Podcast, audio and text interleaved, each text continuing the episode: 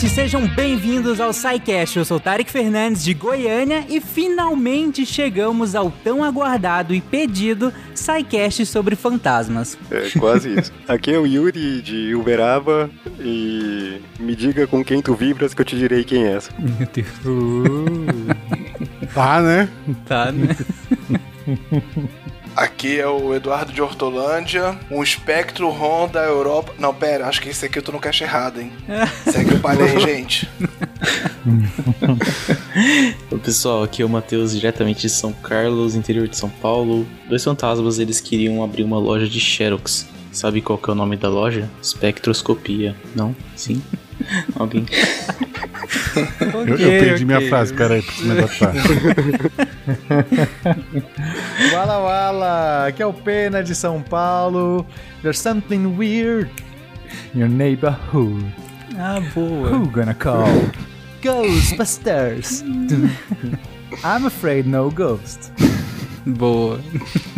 Diga as Santa Catarina, aqui é Marcelo Guaxinim e tudo que eu quero é aprender a invocar um animal de luz que doe dinheiro pra gente. É o espectro patrono. Ah, meu Deus, Guaxa. Ainda bem que você Eu, explicou. eu ia fazer do espectro que tira a cópia, mas roubaram minha piada com o Xerox. Perdão, Guaxa. Você está ouvindo o SciCast, porque a ciência tem que ser divertida.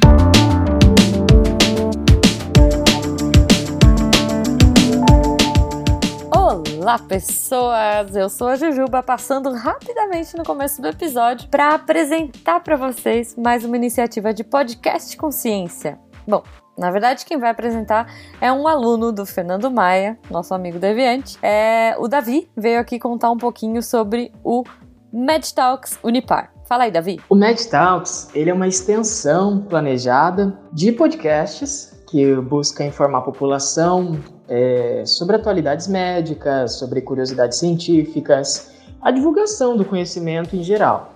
A gente tem estudantes de medicina envolvidos, na maioria das vezes nós somos os entrevistados, e também temos, logicamente, os médicos, né, nossos preceptores, que em geral eles criam uma linha de raciocínio, às vezes dão uma opinião clínica, compartilham é, as experiências da prática médica.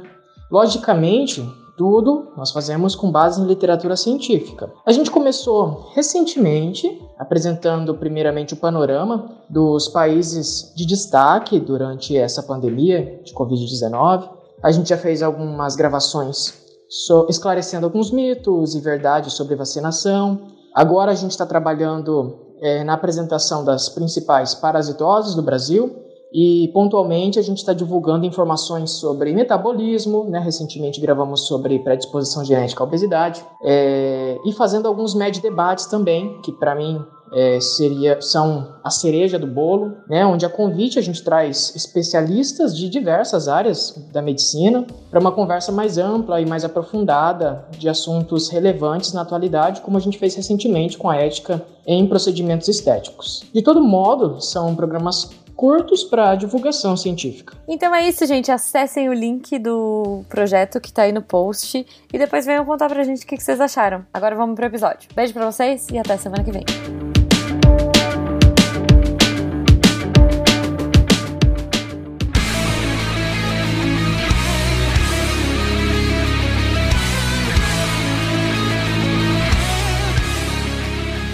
Bom, gente, então, para que ninguém ache que deu play no podcast errado, até por conta da minha frase e de algumas outras referências aqui durante a abertura, e até para explicar o título do episódio e diferenciar de outros termos que sejam correlatos ou que não sejam correlatos, vamos começar, gente, diferenciando o que que é espectrologia que é o nome que dá, demos a esse episódio, espectroscopia, espectrografia e espectrometria. E aí a gente vai desenrolando aqui algumas definições e termos para que a gente consiga avançar a partir disso, senão vai virar uma bagunça aqui, gente. Então, o legal é que realmente essa brincadeira com fantasmas tem uma base aí linguística. Porque Uhum. se a gente for pegar no latim, spectrum, spectrum é visão, aparição e fantasma mesmo. É porque tá relacionado muito a essa coisa de ver, porque vem do specere, o verbo do latim specere, que é ver, olhar.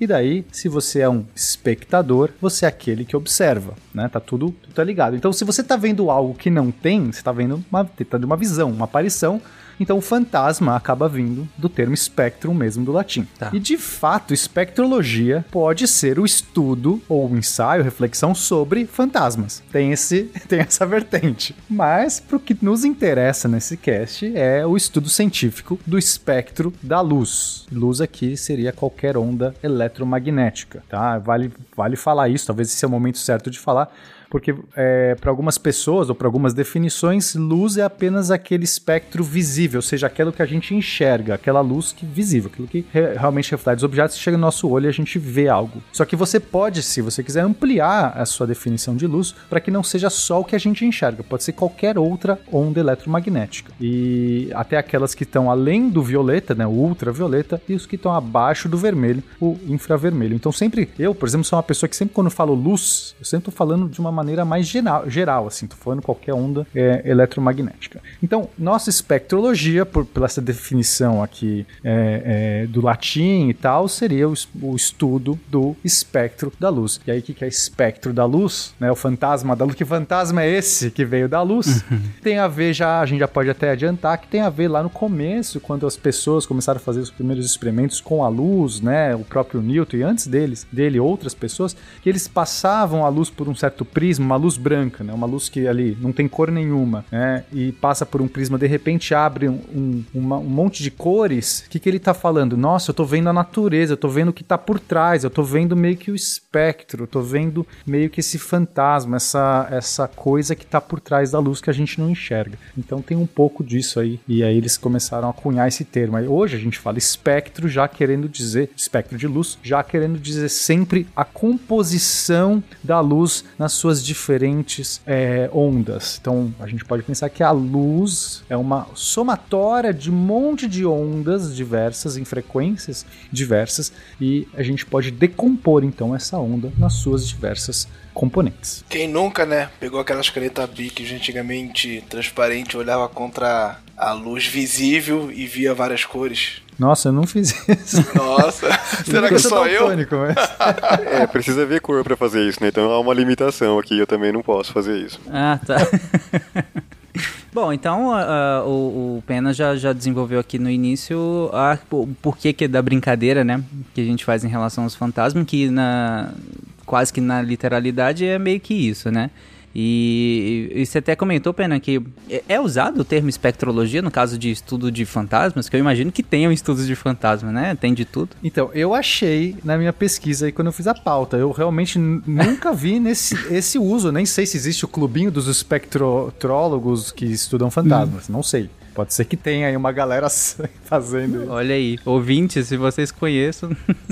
se você é, é, é, faz espectrologia de fantasmas, você fala pra gente que eu quero Exatamente. Saber. Mas aí a, a, coisa complica mais, né? Porque a gente tem a outra palavra que você falou, espectroscopia, que também, uma das definições, é também o estudo científico do espectro da luz, ou seja, é a mesma uhum, coisa. Então, uhum. aqui já começa a confusão. Só que uma outra definição, que é a que eu costumo mais usar, inclusive, para diferenciar isso, seria de fato a medição do espectro luminoso. Seria você separar, é o ato de você fazer, pegar a luz e separar ela, passar num prisma, passar numa rede de difração, fazer o que você quiser, não importa, para abrir as diferentes componentes. É o uhum. ato de fazer isso. Ah, tá. Não, é, o nome ele, ele remete bem a essa questão de, de medir, de, de manipular, né, no caso. Exato.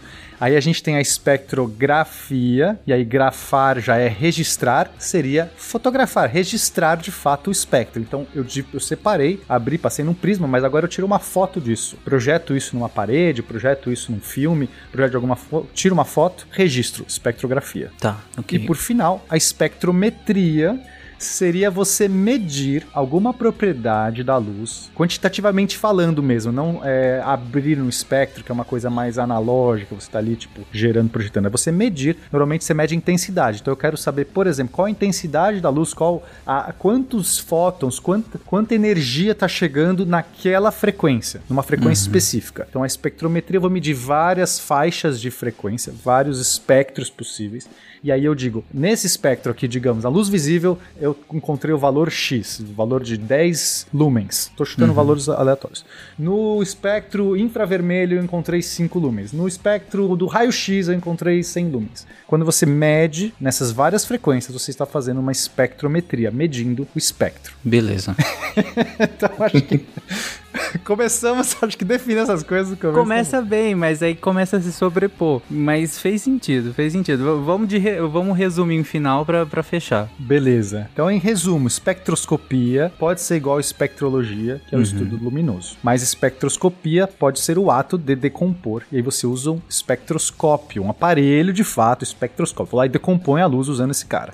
O, espectro, o espectrógrafo ou a espectrografia seria tirar uma foto disso. E o espectrômetro ou a espectrometria seria medir alguma propriedade da luz nos diferentes espectros. Ah, tá. É que, aqui, é que aqui no final, no resumo, você falou os aparelhos, né? Então, o espectrógrafo é aquele que faz a espectrografia que você explicou, o espectrômetro que faz a espectrometria, que seria medir. Isso no final acho que ficou claro, sim. É, é que, como eu falei, as definições iniciais elas são mais claras, depois vai se sobrepondo, mas eu acredito que ficou claro, sim. Até porque, é, como espectrologia ela tem um, como você comentou, uma definição um pouco mais ampla, eu acho que espectroscopia ela traz mais pro lado científico, né? A, impressão que eu tive, assim, da espectroscopia, ela coloca a- o estudo mais pro lado científico. Não que espectrologia não tenha, mas como é um pouco mais amplo, né? E, e o engraçado é que áreas diferentes, mesmo dentro da ciência, acabam tendo predições, é, pre- é, preferências diferentes. Por exemplo, meus colegas, qual que vocês costumam usar quando vocês vão falar da área mesmo de estudo? Espectroscopia. Espectroscopia. Até Ó, a, a- esse cast eu nunca tinha nem ouvido falar em espectrologia. Ah, interessante. Então vamos. É, eu, eu não sei qual que eu, eu. eu já tinha ouvido falar dos dois termos, e pra ser honesto, agora eu já tô me influenciado, já não sei qual que eu usava. Mas eu. Bem corrente pra mim, pelo menos na minha área, é espectroscopia. Eu ouço bastante espectroscopia e espectrometria. Na academia também espectroscopia? Sim, eu nunca tinha ouvido falar isso de espectrologia. Ah, interessante. Ah, então talvez seja isso, né? Essa, talvez essa necessidade de se descolar do... Pode ser, pra não confundir com fantasma. É. Às Que vezes a gente vê uns fantasmas no laboratório, mas não é isso, tá, gente? Não é isso. Bom, eu acho que ficou legal essa parte de definição, acho que ficou bem claro aqui e é legal pra gente, ao longo do episódio, a gente retoma algumas coisas só pra não, não ninguém ter que voltar pra, porque esqueceu. Mas ao longo do episódio a gente retoma algumas definições, fiquem tranquilos, vocês estão ouvindo, mas a partir de agora a gente já avança com essas definições em mãos e a gente vai entrar em um monte de outras daqui pra frente. Bom, e pra avançar, gente, como um bom SciCast, vamos fazer uma, uma, uma retrospectiva histórica, por assim dizer, é, dessa, da questão da espectroscopia. E obviamente a gente vai começar com. Vamos começar com Newton, né? Mas na verdade, assim, desde a antiguidade as pessoas já observavam alguns fenômenos da, do, do espectro da luz, certo? Essa coisa de você passar num vidro, num prisma, passar na própria água, Não, né? arco-íris, né? o arco-íris no céu. Apesar que acho que o arco-íris do céu, para esse povo, talvez estivesse muito diferente, descolado talvez do fenômeno, é, esse outro fenômeno. Não sei, não, não sei mesmo. Mas o fato é que é, o Isaac Newton foi talvez o primeiro que fez uma abordagem mais de experiência mesmo, ma- mais científica, de de ir lá controlar, pôr no laboratório, emitir um negócio, passar, tentar fazer estudos e tirar propriedades. Então, a coisa mais legal que o Newton encontrou, que ele publicou no, no Optics de 1704, que foi a, a obra que ele fez sobre a, a natureza da luz, ele entendeu que um- uma luz branca ela pode ser decomposta em outras cores, nos seus vários componentes, várias cores, e depois ela pode ser combinada novamente para se, tornar- se tornar uma luz branca de novo. Então, aqui já, já tinha assim um fenômeno que o que ele percebe é que a, a, a cor não estava dentro do prisma. Isso é importante, né? Porque Ah, sim. você vê um prisma separando, de repente você fala assim, é o prisma que está colorindo. Tem alguma propriedade no prisma muito legal, que quando passa no cristal, seja lá qual o que, que você estiver usando, que colore a luz do outro lado. Poderia ser uma explicação. Mas se você consegue recombinar depois isso de novo para transformar uma luz branca, então não era, a cor não estava ali no prisma que coloriu, porque você recupera aquela, tá na própria luz. Então ele fala, é a luz que tem. A luz tem alguma coisa dentro que, que tem todas as cores ali dentro. Tem várias cores que você pode decompor, depois você pode recombinar. Isso já foi muito legal que ele fez. Sim. Só que o nosso Newton, ele tinha uma crença, né? O que ele pensou para explicar esses fenômenos é que a luz era composta de um monte de partículas, era uma teoria corpuscular. Então, que na verdade eram como se fossem bolinhas, como se fossem corpos muito pequenos que andavam em linha reta, muito rápido, e né, quando você te disparava com uma lanterna, com uma, uma coisa assim, era um feixe de, de bolinhas, de, de corpúsculos andando ali em linha reta e, e, e, tudo mais. Só que a gente tinha uma outra teoria concorrente a essa, que era do Christian Huygens, que já acreditava que a luz era uma onda. Então, eles conheciam os dois fenômenos, assim, né? De tanto corpuscular como ondulatório, só que a luz era um ente que era difícil é, é, fazer experimentos para definir claramente. Aí eles começaram a avaliar. E, e para o Huygens, então, ele achava que a luz era um, uma onda, e essa onda, quando muda de meio, né, sei lá, você tá com uma copo d'água, uhum. aí você você coloca, aí você vai ver a luz entrando do, né, no, no copo d'água, na água ali, quando ela muda do, do ar para água, ela mudaria de velocidade, e por mudar de velocidade, ela faria uma inclinação, ela faria, ela entortaria, a luz não continuaria em linha reta. E, e aí tem toda uma explicação muito interessante como que o Huygens achava que por ela ser uma onda, uma onda ela poderia ter esse fenômeno, tem a ver com é, é, difícil explicar assim só por voz, né? O tipo de coisa muito geométrico. Mas pro Huygens, o princípio que ele usava é como se, to, se a, a, você tem uma frente de onda, você tem lá, né? Tipo, como se fosse uma onda plana. Vai. Imagina que você mergulha, joga uma bola na água, uma pedra na água, Tari. Joguei uma pedra tá. na água, um lago, o lago tá perfeito. Aí você joga a pedra, o que vai acontecer? Você vai ver aquelas ondas concêntricas, certo? Você vai ver uhum. uma onda, você vai ver um, um pico, depois um vale, um pico e um vale. Isso vai se afastando como se fosse de maneira circular, tudo bem? Sim, sim. Só que se você chegar muito longe disso, vai parecer que esse pico tá andando como se fosse uma frente plana, porque o círculo, quando você cresce muito, é como se ele estivesse andando em linha reta, você concorda? A parede ali, a, a bordinha do círculo, uma distância muito grande. Você fala se eu estiver olhando de longe, né? Estiver olhando de longe? Uhum, sim. Eu vou ver só a borda dele, por assim dizer. Você vai ver a borda. É como a terra redonda, se você ver de perto, parece plana, certo? Olha aí. Ai, perigoso.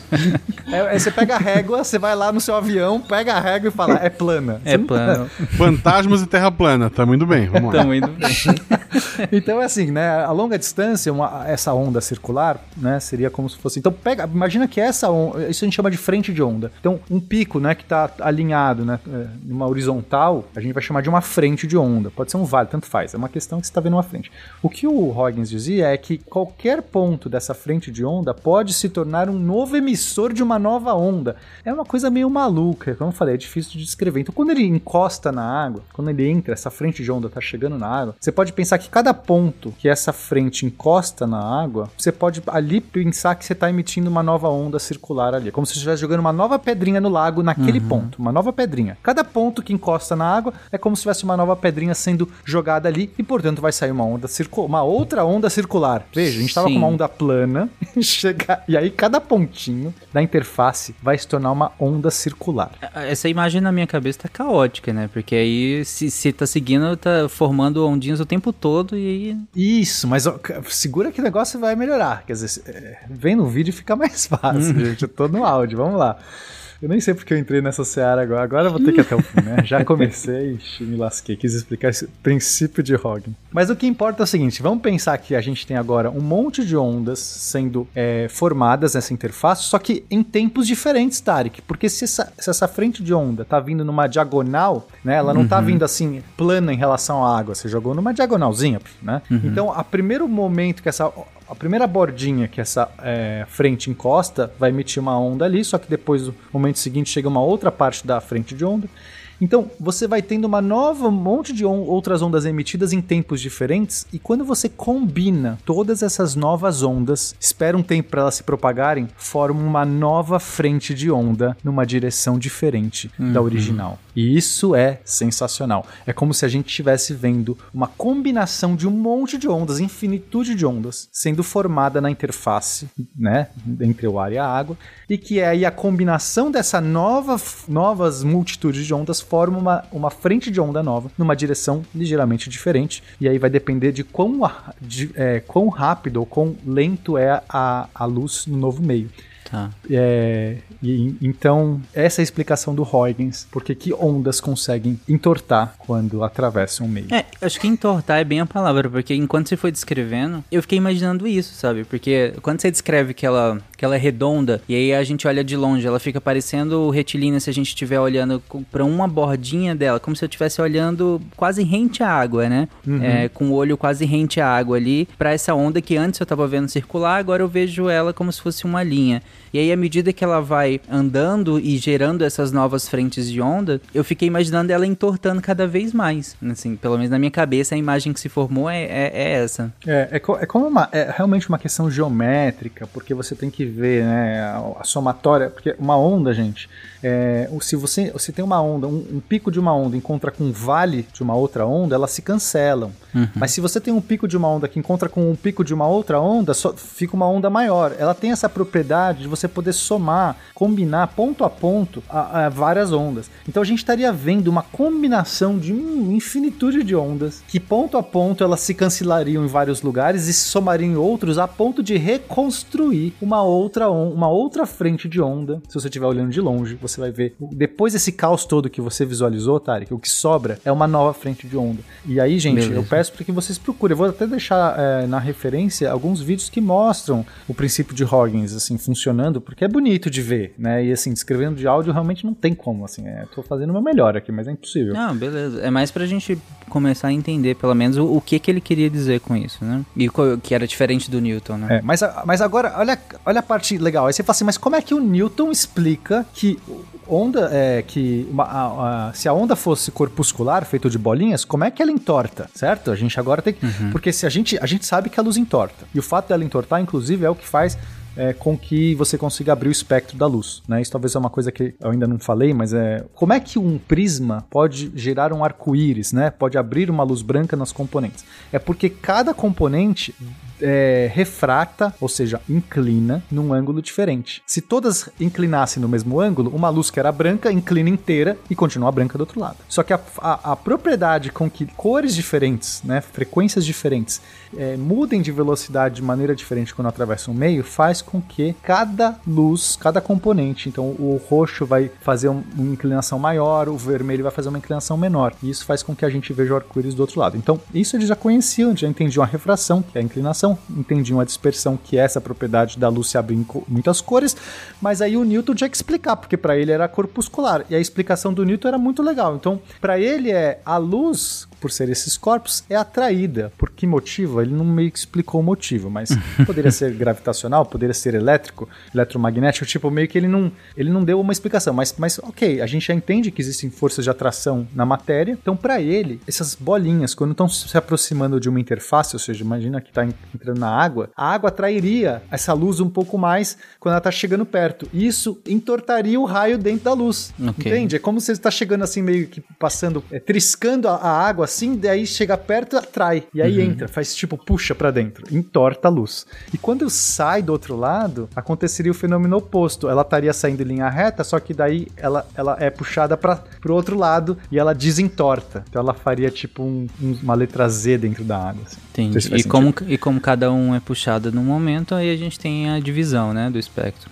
Exatamente. Aí cada, cada tipo de corpúsculo teria uma, uma atração diferente e, portanto, abriria. Então ele poderia explicar as cores usando a teoria corpuscular. E o Huygens tinha todo o seu princípio muito louco das, das, da- das frentes de onda que iam é, emitindo, não sei o quê, que também funcionava. A questão é os dois funcionavam. Sim. Só que tinha um fenômeno que foi descoberto que a teoria de Newton não contemplava, que era a difração. Então, vamos lá, gente. Até agora, o que, que a gente falou? Efeito 1, refração. Simplesmente quando a onda passa de um meio para outro, ela entorta. Ela- se ela entrar num certo ângulo, ela vai dar uma entortadinha. Uhum. Depois a gente falou da dispersão, que é várias cores vão entortar de maneira diferente, então o que sai do outro lado é um arco-íris, é um, né, abre as cores. Beleza. E agora a Beleza. gente tem a difração, que é quando uma onda passa por uma fenda, ela não apenas continua em linha reta ali, né? Claro que seria uma parte bloqueada, então você imagina, vamos fazer com água para ficar mais claro. Eu tenho um lago, aí eu tenho uma uma comporta, eu tenho uma, uma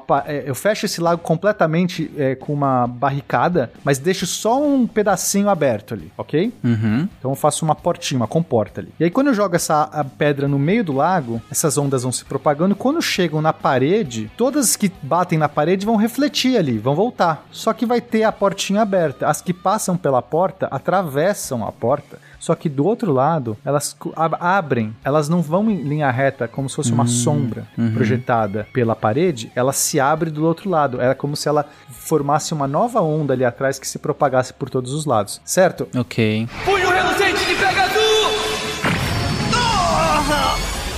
É porque quando você começou o exemplo, ficou parecendo a seringa, sabe seringa? Na seringa você tem uma água dentro e tem um, um buraquinho por onde a água vai sair. Só que quando você faz a pressão na seringa, ela sai um jatinho, né? E a água que tava, que não tava em, em linha reta com o buraquinho da seringa, mesmo assim ela vai bater nas paredes e vai entrar pelo buraquinho. O que você tá querendo dizer aqui que na verdade é como se nesse exemplo da seringa, eu apertasse o êmbolo e a água que que que tá em linha reta com o buraquinho somente ela saísse e abrisse lá na frente, né? É, fizesse um, Um leque. bicho- um leque. Boa. É, abrisse um leque de água, assim, né? E, não, e não saísse em linha reta como se- é, o, o que se esperava, né? No caso. Exatamente. No- na- então, no caso da é, água. Só que, só que é só importante falar isso porque a sua analogia ela envolve jato de água, que é o que a gente está falando aqui é onda na água. Então, assim, é como se a onda, a água, né? O, o- o- pode ser no ar, isso funciona em qualquer meio. Mas estivesse preenchendo tudo, a, a onda ela faria, abriria esse leque do outro lado. Então, as ondinhas em cima da superfície do lago não apenas seguiriam projetadas em linha reta através do buraco, mas ainda assim elas abririam do outro lado um leque e poderiam atingir inclusive um observador, um barquinho que tivesse na borda do outro lado do, do- do lago, que não tivesse diretamente. Então, um barco que tivesse na margem, perto da parede, ali atrás da parede, Uhum. sentiria a ondulação por conta da difração. Tá. É, no, no meu exemplo é como se todo mundo tivesse em volta da seringa e se molhasse, não só quem tava na frente, né? Exatamente. Quem tá do lado se molha também, não só quem tá na frente. Perfeito, Tarek. É só pra diferenciar a analogia que não é Tá. um jato de matéria, é a ondulação que tá em cima da matéria, mas a analogia é, funciona. E a, a, a teoria de Newton previa que se a luz, que é corpuscular, passasse por uma barreira, ela não se abriria do outro lado, porque as bolinhas estão lá em linha, em linha reta. Elas não têm por que se curvar porque passaram por uma fenda, não faz sentido. Ah, eu passei por uma fenda, vou me curvar porque eu É, quero. Não, só passariam, né? Direto. Iriam passar direto. O barco não seria afetado pela a onda se ela fosse corpuscular. E assim a teoria de Newton cai, né, ou, ou se torna menos forte, as pessoas vão para a teoria de Huygens. Então, já meados do século XVIII, a gente tem essa definição, então as pessoas começam a, a- a pensar luz como onda. Hum, beleza. Acho que ficou claro, ficou bem interessante, sim. Mas é, a partir do momento em que o. em que. Quem contesta? Pra- Quem contesta- é, quem coloca. É, que eu- eu- alguém questionou a, a ideia? Só, Então, é, eu, para ser honesto, eu não sei exatamente historicamente como foi. O que eu sei é que essas duas ideias estavam sim concorrentes, e aí é, eles estavam descobrindo esses fenômenos, ou estavam explorando esses fenômenos, Ah, tá. e, Uhum. e- e, assim, também não foi a- diferente de alguns outros fenômenos físicos que tem realmente um experimento assim, você fala, ok, a partir desse experimento, sei lá, é, interferômetro de Michelson Morley, sabe? Você fala assim, ok, isso aqui foi algo que aconteceu na história e mudou tal. Eu acho que nesse caso não teve, porque são fenômenos já conhecidos, é meio que você vai lá, mede, verifica e aí você começa a falar, ó, como é que a sua teoria explica isso? Ah, eu consigo explicar até aqui. E, e daí acho que o, o de Newton, o Newton não conseguiu talvez dar uma boa explicação para esse fenômeno, sei lá. Não, é porque eu justamente queria entender se houve essa contestação, se foi algo mais natural mesmo, nesse sentido de, de, de ir encontrando aí as limitações à, à medida que a teoria era posta, colocada à prova de- dentro da própria lógica deles próprios. Mas acho que ficou claro. Pelo que eu vi aqui rapidamente, o Huygens ele publicou o Tratado sobre a Luz em 1690 e o Newton o Ótica em 1704. Eles não sabiam que, obviamente, que cada um estava pesquisando, porque são pesquisadores de lugares diferentes, mas parece que teve toda uma história que envolveu um outro um outro pesquisador que encontrou os dois trabalhos e contestou. Mas tem um tem uma- um trabalho de dissertação aqui que eu achei que a gente pode colocar na referência caso o ouvinte queira queira Ah, encontrar legal. essa parte histórica. Bacana. Ou de repente um ouvinte, um ouvinte que sabe isso É, pode contar pra isso. gente também. Comenta aí. Exatamente. se Você conhece essa história. Vai lá fundo. e a Deb lê depois lá no Derivadas. Mas vamos lá então, sigamos então. É, bom, então é, a gente tá- sai desse século, meados do século XVIII, já com algum entendimento sobre a natureza da luz, mas ah, ainda tá pouco explorado, tem muita coisa para explorar. Alguns caras começam a brincar com isso. A gente tem o Thomas Melville, que percebeu que quando você tinha sal marinho jogado assim numa chama de álcool, ele produzia um brilho amarelado. Ele vai lá e fala: caramba, né? Tem o sal, joga na, na chama, sai amarelo. Legal, anotou. Por que isso? Não sei. Anotei. Bem intuitiva. é bom anotar, depois você entende por quê. E aí demorou bastante para que alguém começasse a ter é, é, um registro mais fiel, mais constante desse tipo de fenômeno. Então, só no século XIX, 1826, a gente vai ter o William Henry Fox Talbot. Ele vai mostrar que vários tipos de sais ele vai adicionando numa chama de álcool e vai conseguindo cores diferentes. Então, aqui a gente já está vendo que, ok, eu tenho uma relação de elementos químicos com cores numa chama. Uhum. E aqui a gente vê a importância de anotar mesmo que você não saiba, né? Porque se ele não tivesse anotado, a gente teria começado com o Talbot, mas a gente foi citar o Melville porque ele anotou. Ele nem sabia, exato, mas é. ele anotou, tá aqui, tá vendo? Tá lá. Podia ter ele posto outros sais? Podia. Ele Pois só é. quis pôr o sal da água. Isso. Mas tá mas aí. tá lá, já aparecendo tá, no já, já ganhou a, a- a vaga dele aqui, então tá tranquilo. Importa ser citado. É. Só que paralelo a isso, a gente tem um outro cara, o William Hyde, que já tava brincando com prismas. E aí ele consegue usar os prismas dele para conseguir ver algumas pequenas linhas escuras no espectro do Sol. Veja, são coisas, são fenômenos aparentemente separados. Então a gente tem um cara que joga sal, sai cor de, sai uma cor nova, e um outro que passa a luz do Sol por um prisma, decompõe naquelas cores todas no arco-íris, e ele nota que naquele arco-íris não era bem um arco-íris, Tarek. Se ele olhasse no- com, de- com detalhe, ele vai ver que tem umas falhas no arco-íris, tinha umas cores faltantes. Uhum. Entendeu? Você olha assim na parede, ah, bonitão o arco-íris. Só que esse cara era detalhista. Esse cara pegava a lupa, esse cara olhava numa parede, diga, projetava numa parede enorme, daí ele fala assim: tá faltando aqui entre, digamos, o verde e o verde, verde água aqui, sei lá que cor que ele é. Tá faltando uma. Tem, um- tem uma linha vazia que não tem aqui, tá, tá um preto ali, entendeu? Não tem nada. Uhum. Estranho, né? No mínimo estranho. Mas você vê, são coisas que em princípio não tem nada a ver uma coisa com a outra. Uhum. Aí a gente tem, já em 1814, o Josef von Fraunhofer, que ele inventa um negócio chamado rede de difração. Era um, um pesquisador alemão, que era mu- muito forte nesse ramo, a Alemanha. Bom, na verdade, a gente vai ter sempre Inglaterra, Alemanha e França, que são os polos é, é, científicos desse período, tá? Então, basicamente, todos os pe- pesquisadores que a gente vai falar aqui são, são desse- dessa região. Claro que, né, alguns vão ser húngaros e tal, mas, assim, tudo gira em torno desse polo, Alemanha, França e Inglaterra. Então, a gente vai ter o Fraunhofer, ele inventa um aparato que é melhor do que um prisma para poder abrir as cores da luz. Então, antes a gente tinha lá o prisma bonitinho que abria, é, que abria não, que inclinava e depois projetava. Agora você tinha como se fosse uma grade, uma rede, um, um grid que quando a luz passava ali, ela se abria muito mais do que do que num prisma. E aí você podia analisar muito melhor. É como se de repente alguém inventasse um microscópio. Você tá olhando com a lupa e alguém inventa um microscópio. É isso. Só Beleza. fazendo um adendo aí no comentário do Pena, essa, essa rede que o Fraunhofer inventou em 1814, ela é usada até hoje nos equipamentos de, de laboratório. Claro, uma versão mais atualizada, mas ela ainda é utilizada, sim. Até em astronomia também a gente usa muito isso. Você fala assim, a, a ideia é a mesma, mas melhorada. Isso. É, mas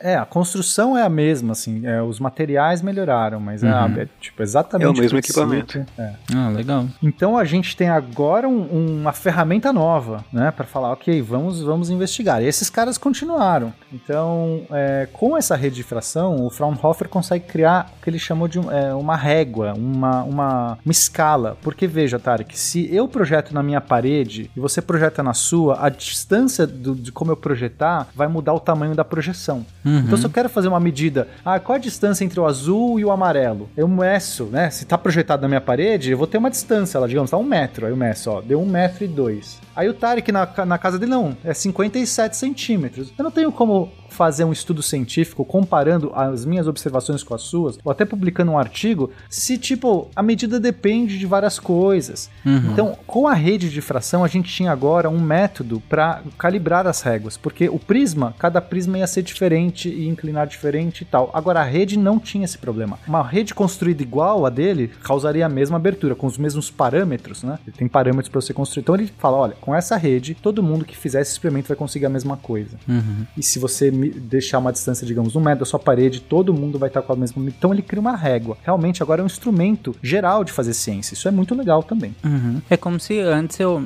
eu fizesse essa decomposição da luz, projetasse ela na minha parede aqui, e aí eu tenho ela aqui. Agora eu fosse lá e padronizasse uma régua, como se eu desenhasse uma régua na parede, projetasse uma distância é, conhecida, e aí a partir disso eu sei e, é, de maneira mais padrão qual é a distância entre as cores e tudo mais, né? Isso bem Exatamente. descrito, né? Que, pra que outra pessoa conseguisse reproduzir. Ele fez isso e na sequência ele mediu, passou a luz do sol por essa rede de difração e aí ele mediu todos aqueles é, pontinhos pretos, aquele, aquelas linhas escuras, né? Aquelas falhas que o que já tinha sido descoberta lá pelo, pelo William Hyde, agora ele consegue medir e escrever, e aí ele dá nome para essas linhas, ele resolve numerá-las.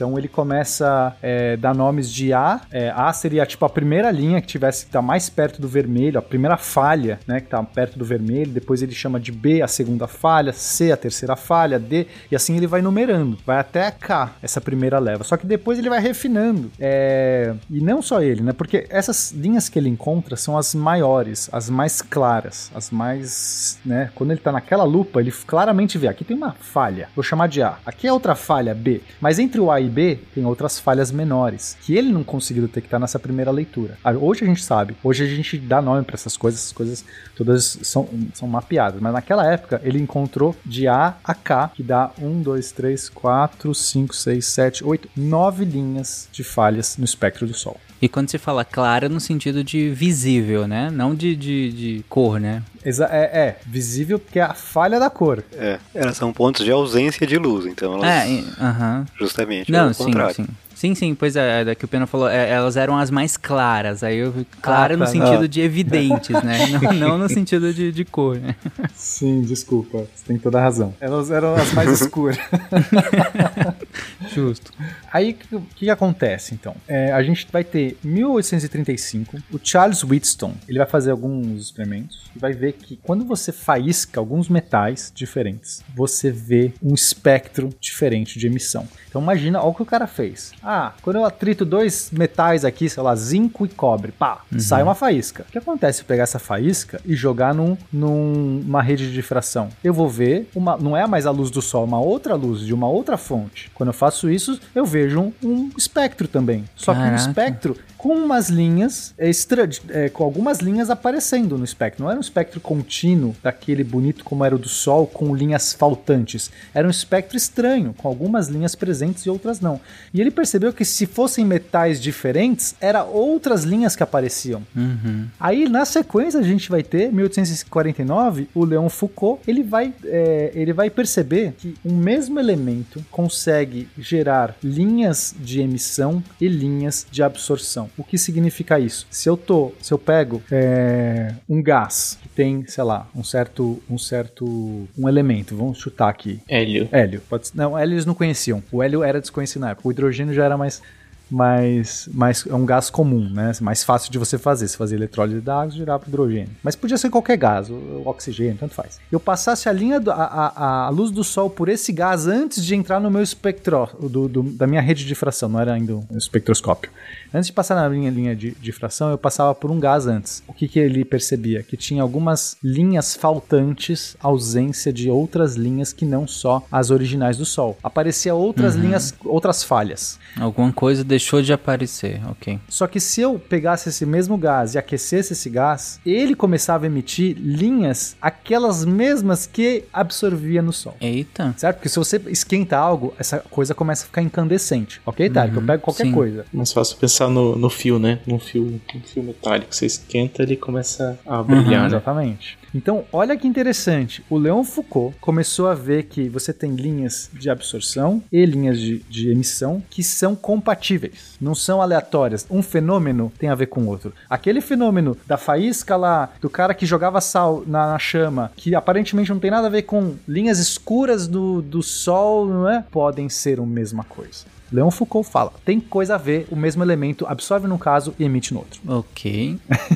Legal, né? Tipo, Isso é muito Não, importante porque é, esse princípio ele é usado hoje. é uma das coisas mais básicas que a gente usa na espectroscopia. Esse princípio é muito forte, né?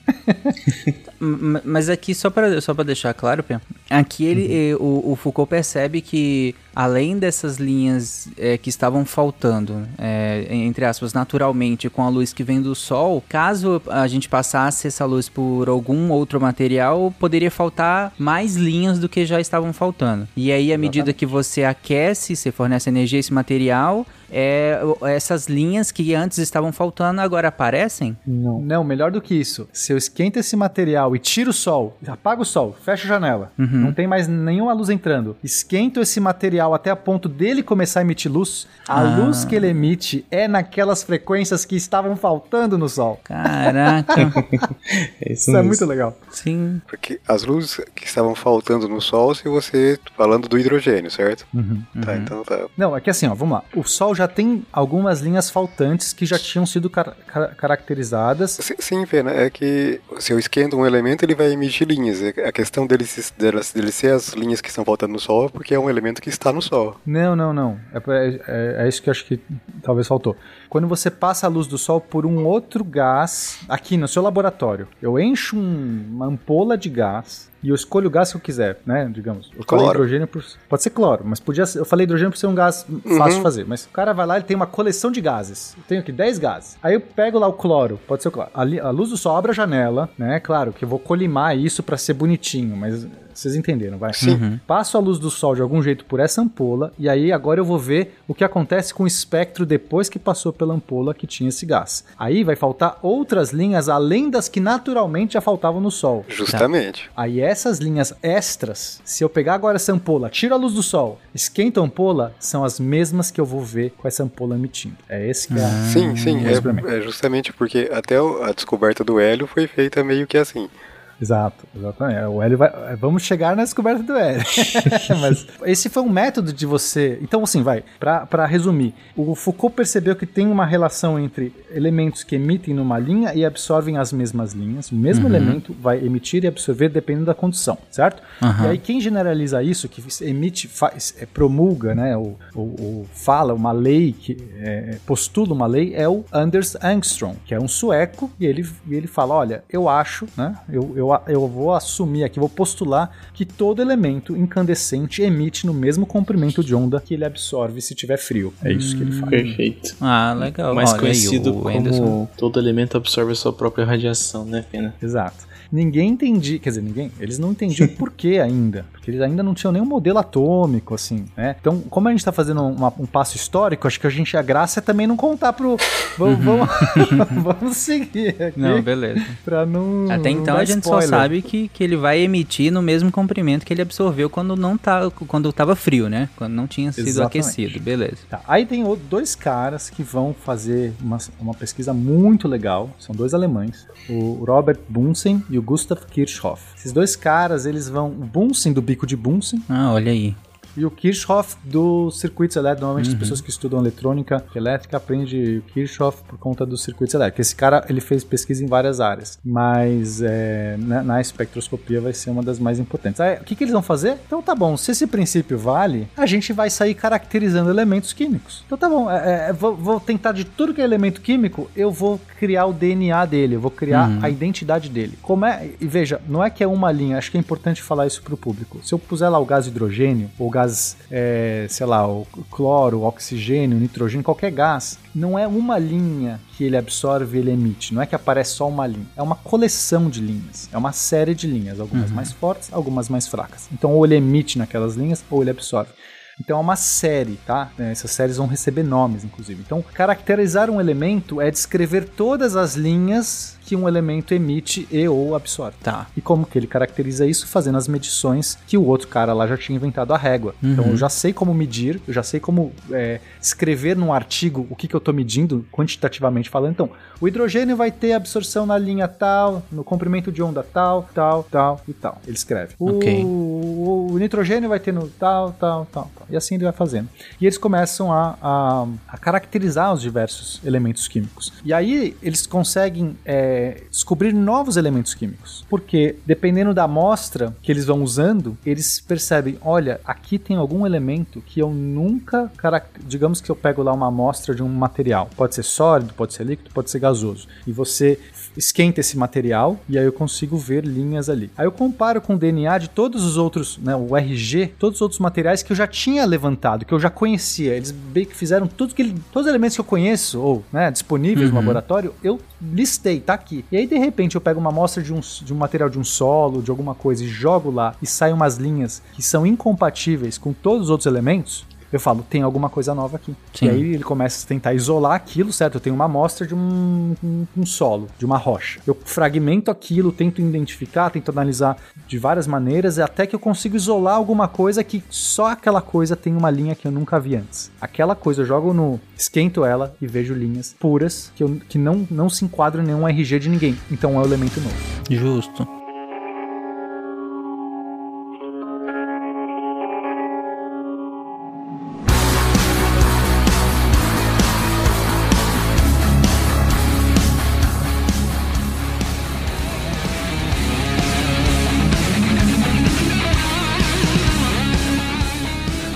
Eu acho legal a pena a passagem de anos aqui. A, a gente cita mais anos, é, não é, não é para ninguém ficar decorando ano nem nada, mas eu acho que eu acho bem legal ver o quanto essas coisas caminharam rápido, né? É, se a gente pegar aqui o, o que o que você estava falando do Fraunhofer, é em 1814, né? A rede de difração. E o que você está descrevendo agora já é a partir de 1860 já. né? Então, eu acredito que seja um, um tempo curto, né? Menos de 50 anos, um pouco mais de 50 anos, na verdade. É, ainda mais se você pensar que as ideias levam tempo para se propagar. É, Uhum. Comunicação Tudo era isso. muito mais difícil. Exato. O trabalho chegando pro outro era muito mais difícil. Exatamente, em pouco mais de 50 anos você já tem descoberta de novos elementos, eh, com a técnica eh, que acabou de ser desenvolvida, né? É, e aí vai ser muito rápido, porque olha, a pesquisa do Bunsen e do Kirchhoff começa em 1860, e já em 1960 eles descobrem o césio. Césio vem de caesius, né, em latim, que é azul celeste. Por quê? Porque era um elemento que tinha linhas azuis, tinha uma forte linha no azul. Então você vê que os nomes dos elementos vão começar a ter a ver com a linha. É mais do que isso. Tipo, como ele descobre pela emissão, o que, que ele vai fazer? Que elemento é esse? A primeira propriedade que eu sei é a linha forte no azul. Que azul é esse? Bom, vou pegar uma palavra em latim aqui que tem a ver, caesium. Vira o césio. O rubídio, em 1861, que era, tinha uma forte linha no vermelho. tipo, rubídio. Por que não? Ah, meu Deus. A criatividade. É, e assim vão indo. Tem o talho, porque talho é, é galho verde, porque Que tinha, tinha uma linha verde. Ah, nossa. Perfeito. Aí tinha o índigo, porque tinha uma linha forte naquele azul mais índigo, que a gente chama, hoje é o índio, né? Em português é índio, mas aí você acha que índio tem a ver com, com indígena, não tem nada a ver. É de índigo, que é... Sei lá, na minha cabeça eu vi o elemento índio, eu falei, nossa, que esse elemento aqui... É uma homenagem. E ele tá ouvindo rádio, né? Boa. O índigo é aquele azul mais pro, pro, pro roxo? O azul mais forte, né? O azul escuro. É. Ah, tá. Sim. Tá bom. É, entre o... É, tem um o corante que é azul de indigotina, né? Que é derivado de uma planta que tem esse nome, né? É, tem uma planta que, é- que faz esse corante mesmo. Uhum. Mas beleza, vamos lá. Bom, aí, então, depois desse trabalho todo, o Kirchhoff enuncia as três leis da espectroscopia, que basicamente é um apanhado do que tudo foi já descoberto e mais do que ele coletou. Então, o que, que ele vai falar? Um sólido, líquido ou um gás em alta pressão, ou seja, um gás denso, ele vai, é, se tiver incandescente, se tiver quente, vai emitir um espectro contínuo. Se tiver muito quente, Uhum. então você vai ver um espectro, é, assim como o do Sol, um espectro cheio de linhas. Então, se você tiver agora um gás pouco denso, ele vai e ele tiver quente, ele vai emitir um espectro de linhas discretas, aquelas linhas bem específicas. Ok. E se, e se você tiver agora é, um gás frio e pouco denso, ele- e você passar uma luz contínua por ele, você vai ter linhas de absorção das mesmas que ele emite se tivesse quente. Eita. Vamos lá então. Eu acho que essa, essa segunda e terceira já ficou mais claro porque a gente já citou algumas vezes no cast, certo? Uhum. Aquela coisa, o mesmo material, se tiver quente, emite na linha que ele absorveria se estivesse frio. Mas tem uma propriedade nova que ele enuncia aqui, que é muito importante para a espectroscopia, que é se eu tiver um material muito denso, se tiver um material muito denso, é, eu vou ter uma, um espectro contínuo. Não vou ter só linhas esporádicas. Eu vou ter, se eu esquentar esse material muito, eu vou ter um espectro Eu contínuo. posso chamar de homogêneo? De mais homogêneo? A palavra certa não é homogêneo porque ele vai ter intensidades diferentes em cores diferentes. Não, sim, assim, considerando que, que, que existem cores diferentes, mas eu digo homogêneo no sentido da falta das linhas. Perfeito. Ele não tem, ele não tem Lacuna. nenhuma falha. É. Ah, tá. É melhor, não tem nenhuma falha. Ele vai do vermelho, digamos, né? Você tá vendo só. Vamos supor que você tá vendo luz visível. Daria até pra ver fora, mas no começo esses caras estão tratando mais de luz visível. Eu vou do vermelho até o, o violeta, até o roxo, sem falhas. Tá. Só que não quer dizer que é a mesma intensidade, isso é importante. Pode ser que o vermelho seja mais fraco e o amarelo seja mais forte. Uhum. Tenho mais luz amarela chegando do que luz vermelha, só que não tenho falhas. O importante é contínuo, não tem falhas. Beleza. A parada vai de um lado pro outro sem, sem falhar. Que era mais ou menos o espectro do Sol. Aí você fala, ué, mas a gente não viu que o, o Sol tem falhas? Sim, o Sol tem falhas, mas é, o Sol é quase perfeito. tipo, Uhum. Você- eles só descobriram as falhas do Sol depois de melhorar muitos equipamentos. Agora é bem diferente isso do que o espectro de um material pouco denso. De um, de um gás pouco denso, de um material é, que, que era o que eles estavam testando antes, ou quando você joga um sal, fragmenta um sal numa chama, tudo isso é um caso bem diferente, porque aí são linhas discretas, é como se tivesse tudo vazio e apenas algumas linhas estão presentes. Uhum. É porque eu até imagino que, como é pouco denso, é como se emitisse só em alguns lugares, né? Onde é, só essas linhas, já que é muito pouco denso, então vai emitir pouco, entre aspas. É, mas é, isso engana, né? É, é, porque assim, vai, a primeira impressão pode parecer então que se eu tiver mais material, é como se eu tivesse talvez vendo menos. As linhas estão. Eu tivesse assim com. As linhas estivessem o tempo todo ali e eu só não tô com material suficiente para ver, entendeu? Não é isso. É, eu posso esquentar, eu posso esquentar mais ainda esse material. Se ele for pouco denso, eu posso esquentar, posso dar mais energia para o sistema, que né, a energia é a temperatura, eu esquento esse, esse gás.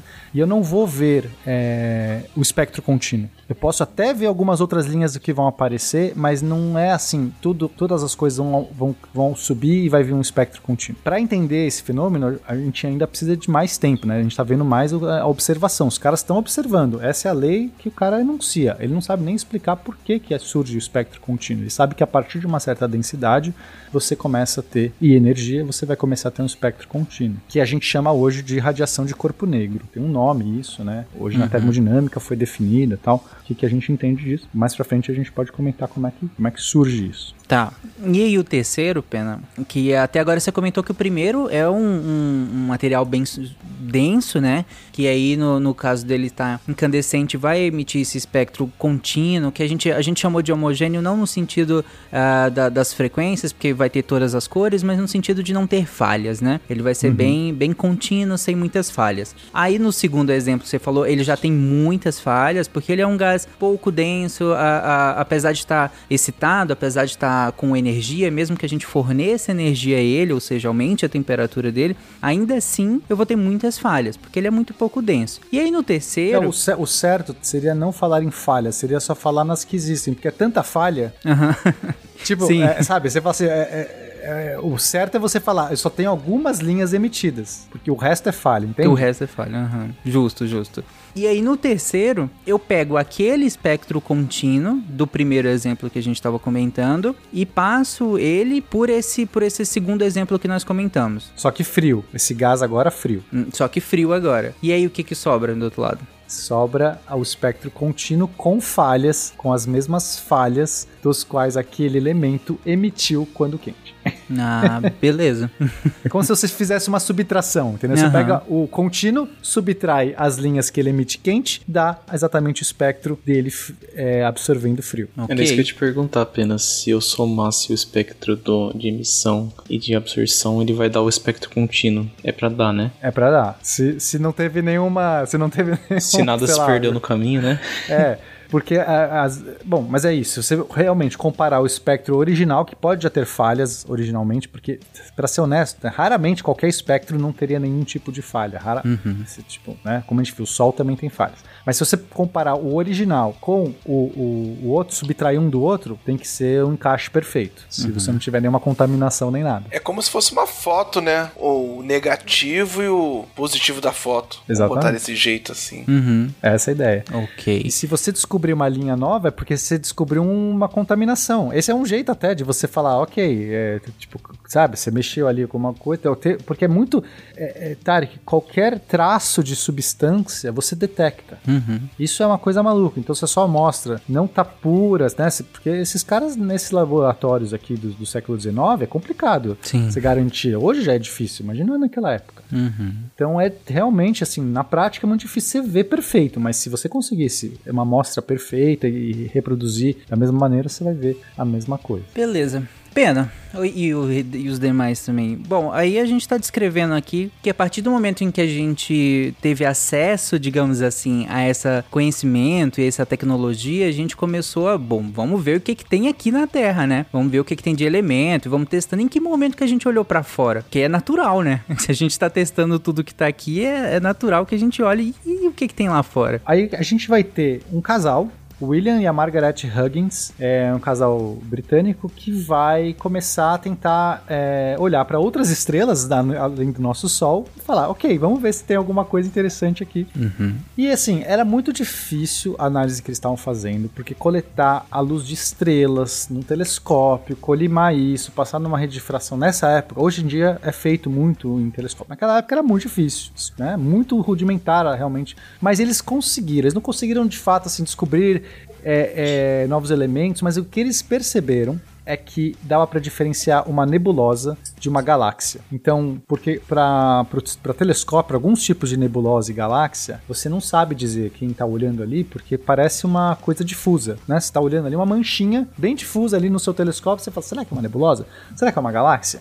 Uma nebulosa é uma nuvem, uma nuvem de poeira, de gás que está vagando na, no espaço. É, as estrelas têm origem, inclusive, em nebulosas, né? Quando Uhum. esse gás, a pressão de gás fica tão grande que dá origem às estrelas. Só que as linhas de absorção é, que, que você vai ver, quando você passa a luz dessa nebulosa pelo telescópio, você vai ver lá algumas linhas de absorção. São bem diferentes das linhas de uma estrela. Então, embora eles não conseguissem ainda saber elemento químico que estava muito ruim a qualidade, estava realmente, mas eles conseguiam olhar os dois e falar assim: ok, isso aqui é nebulosa, isso aqui é galáxia, porque se a galáxia tem estrelas, se a nebulosa não tem estrelas, só tem nuvem. As espectros Ah. são diferentes. Então, foi um método muito legal de você diferenciar os dois. É, faz, faz sentido. E, e- eu- as linhas de, no caso de absorção da galáxia são, eu imagino que parecidas com a do Sol, né? São, a comparação. são como estrelas. Só que aí muda a frequência. É bem complexo, Tarek, assim, na prática, porque se você Uhum. tem uma- um, um sol mais quente, as linhas são contínuas, só que de uma desviadas mais pro, digamos, pro azul, ou se for mais frio, mais pro vermelho, mas ainda assim você vai ter, tipo, linhas padrões de absorção ali que você vai. vai as, as linhas de absorção dos elementos vão ser nos mesmos pontos. Então Uhum. você tem que compensar só por essa intensidade, mas você consegue achar. Ah, beleza. Já de uma nebulosa, ela vai ter outras linhas de absorção porque você tem uma quantidade de elementos muito maior pulverizado na nuvem. Uhum. Então você vai ver outras linhas. Então é essa a questão. O cara conseguia ver, ó, aqui tem poucas linhas, isso aqui é mais estrela, como o Sol, mesmo que esteja com uma outra cor, não importa. Essa aqui tem muitas outras linhas faltantes. Não, não é. Tudo que a gente já viu de estrela não é assim. Então eles calibram isso, ó. Isso aqui deve ser uma nebulosa. Aí todas as nebulosas que eles já classificaram viram que é assim, então eles descobrem uma regra. Então vamos assumir que esse é um jeito novo da gente detectar nebulosa. Foi Uhum. muito legal. Ah, sim. Pena. Tra- trazendo para dias modernos é, e, e, questões modernas também, é assim que eles estavam detectando ou tentando detectar água em outros planetas por espectroscopia? É, é um dos jeitos. Mas aí já é uma espectroscopia muito refinada. é, mas sim, para detecção de é, tanto água quanto é, outras bioassinaturas, normalmente você quer ver né, detecção de vida em Marte e tal, essas coisas, a ideia é fazer é, é essa, né? A técnica é parecida. Mas aí, Pena, e aí eu não sei se, se exatamente essa é a questão do nosso próximo tópico, mas nesse sentido que você está falando, eles conseguiram diferenciar qual é, o que, que era uma nebulosa de mais ou menos do que, que era uma galáxia. Mas como que como é que eles pensavam? Eu não sei nem se faziam, mas como é que eles pensavam essas diferenças e, e tiravam essas, essas contaminações, por assim dizer? Porque tem o Sol emitindo luz, tem, tem as próprias nebulosas, as galáxias e tudo. Como é que eles filtravam isso? Ou pensavam é fácil, em filtrar? O sol é fácil que você vê de noite. Então Ok, você, justo. já- você fechou a janela do sol. Justo. Aí, pro Mas resto, tem a lua você... que reflete.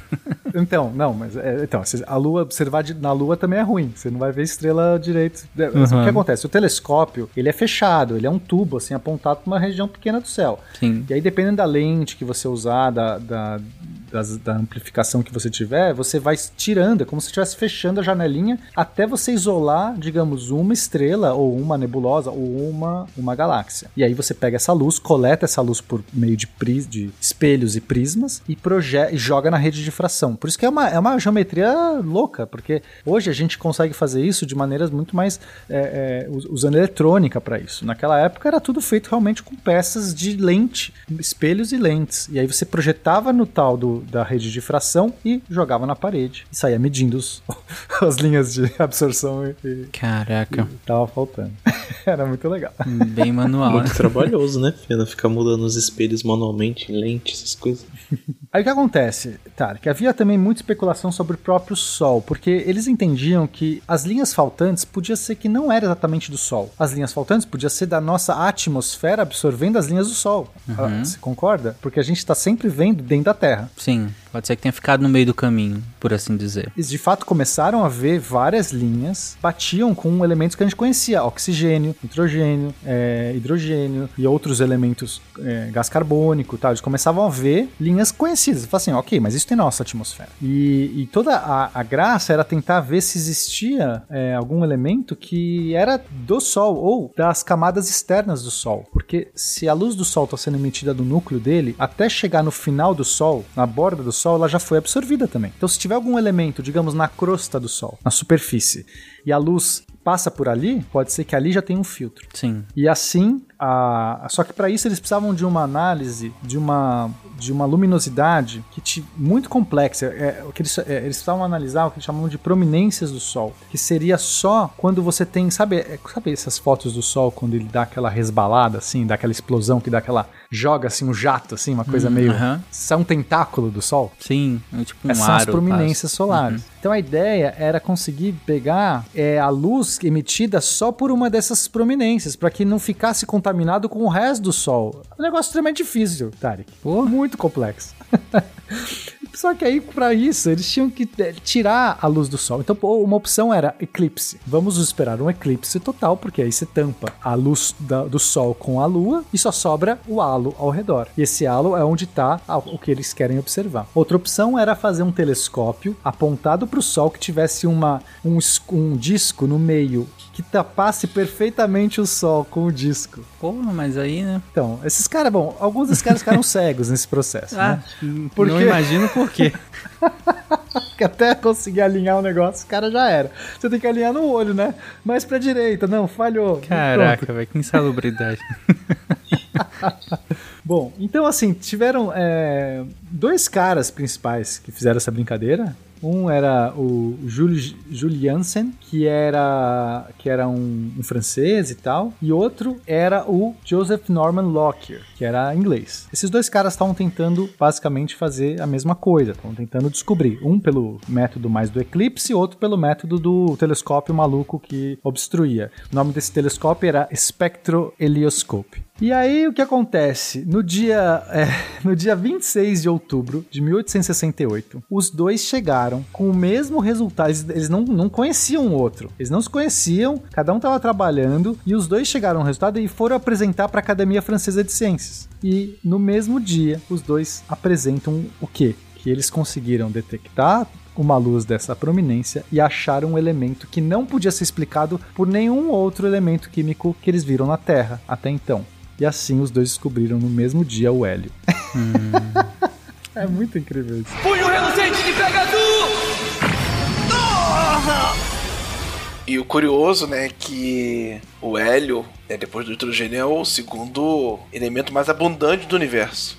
Só que ele tem um problema, porque nessa época, né, é, tava tendo uma corrida grande da completar a tabela periódica, vamos colocar desse jeito. Só que os químicos, eles trabalhavam muito, óbvio, né, por métodos químicos, que é por decomposição. Por isso que vem até o nome elemento, né, porque até aquela época é, quando você não conseguia mais decompor, então você chegou ali na substância elementar, que no caso é o elemento de todas as outras substâncias. É a menor parte. Só que o problema desses gases nobres, no caso do hélio, além de ele ter pouca quantidade na Terra, né, ele é inerte. Então, quimicamente era como se você tivesse um elemento invisível, porque você nunca conseguiria, a partir dos meios químicos, detectar esse, essa família dos gás nobres cujo primeiro elemento é o hélio. Hum, é que se você dependesse dele reagir, aí. Se não, é, pra química o hélio é invisível, você nunca ia ver.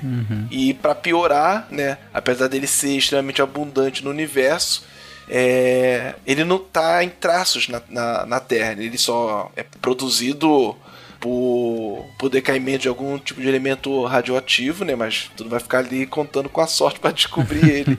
Então fica muito difícil você detectar por vias químicas. Então, assim, é, a espectroscopia, no caso, ela deu esse grande salto para química, porque até aquela época tudo reagia. E aí, por- até por isso que o nome dessa, dessa família são os gases nobres, porque eles praticamente eram invisíveis para a química. Justo. Ah, legal, legal. É, e esse, o nome hélio vem porque hélio é o, é o sol em grego, então... Sim, ah, a gente já entendeu que criatividade não era muito forte dele.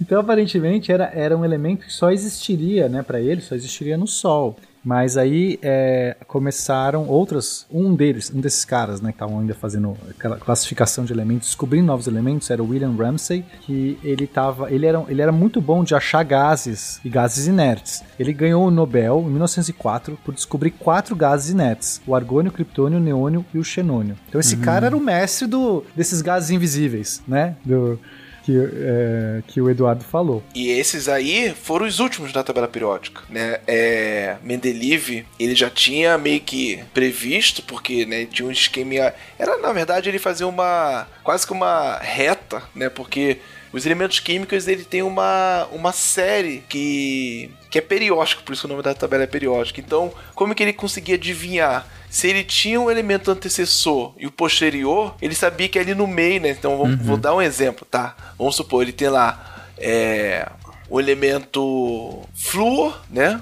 Aí tem um X que ele não sabe e depois vem um sódio. Aí o flúor, vamos supor, tá lá, o flúor é 7, o X e o, e o, e o sódio depois é o 9. E então ele sabia, pera, se tem o 7 e o 9 tem que ter o 8. Esse 8 um dia vai ser descoberto. E ele cravava, ó, esse elemento aqui vai ser descoberto, vai ser o 8, vai ter essas características, porque ele sabia que era meio que vai, a média entre o antecessor e posterior. Quando os caras faziam, né? Desculpe, teve até um caso que o cara descobriu e falou: Ó, não bateu com o que isso você falou, não. Aí o. Eita. O. Medeiros falou: Não, não, cara, você tá errado. Refaz aí que você não deve estar fazendo com composto puro. Aí o cara refez e deu certinho do jeito que ele tá falando. Isso que é autoconfiança, hein? Boa. Ah, legal. E esses quatro, como você comentou, é, esse é o- os quatro últimos, né, que a gente tem ali na, de gases nobres, né? O argônio, criptônio, Isso. neônio e xenônio, né? E, e os nomes são... Aí não sei. Alguém sabe o por neônio, o neônio é por conta do que fazia o efeito neon, né?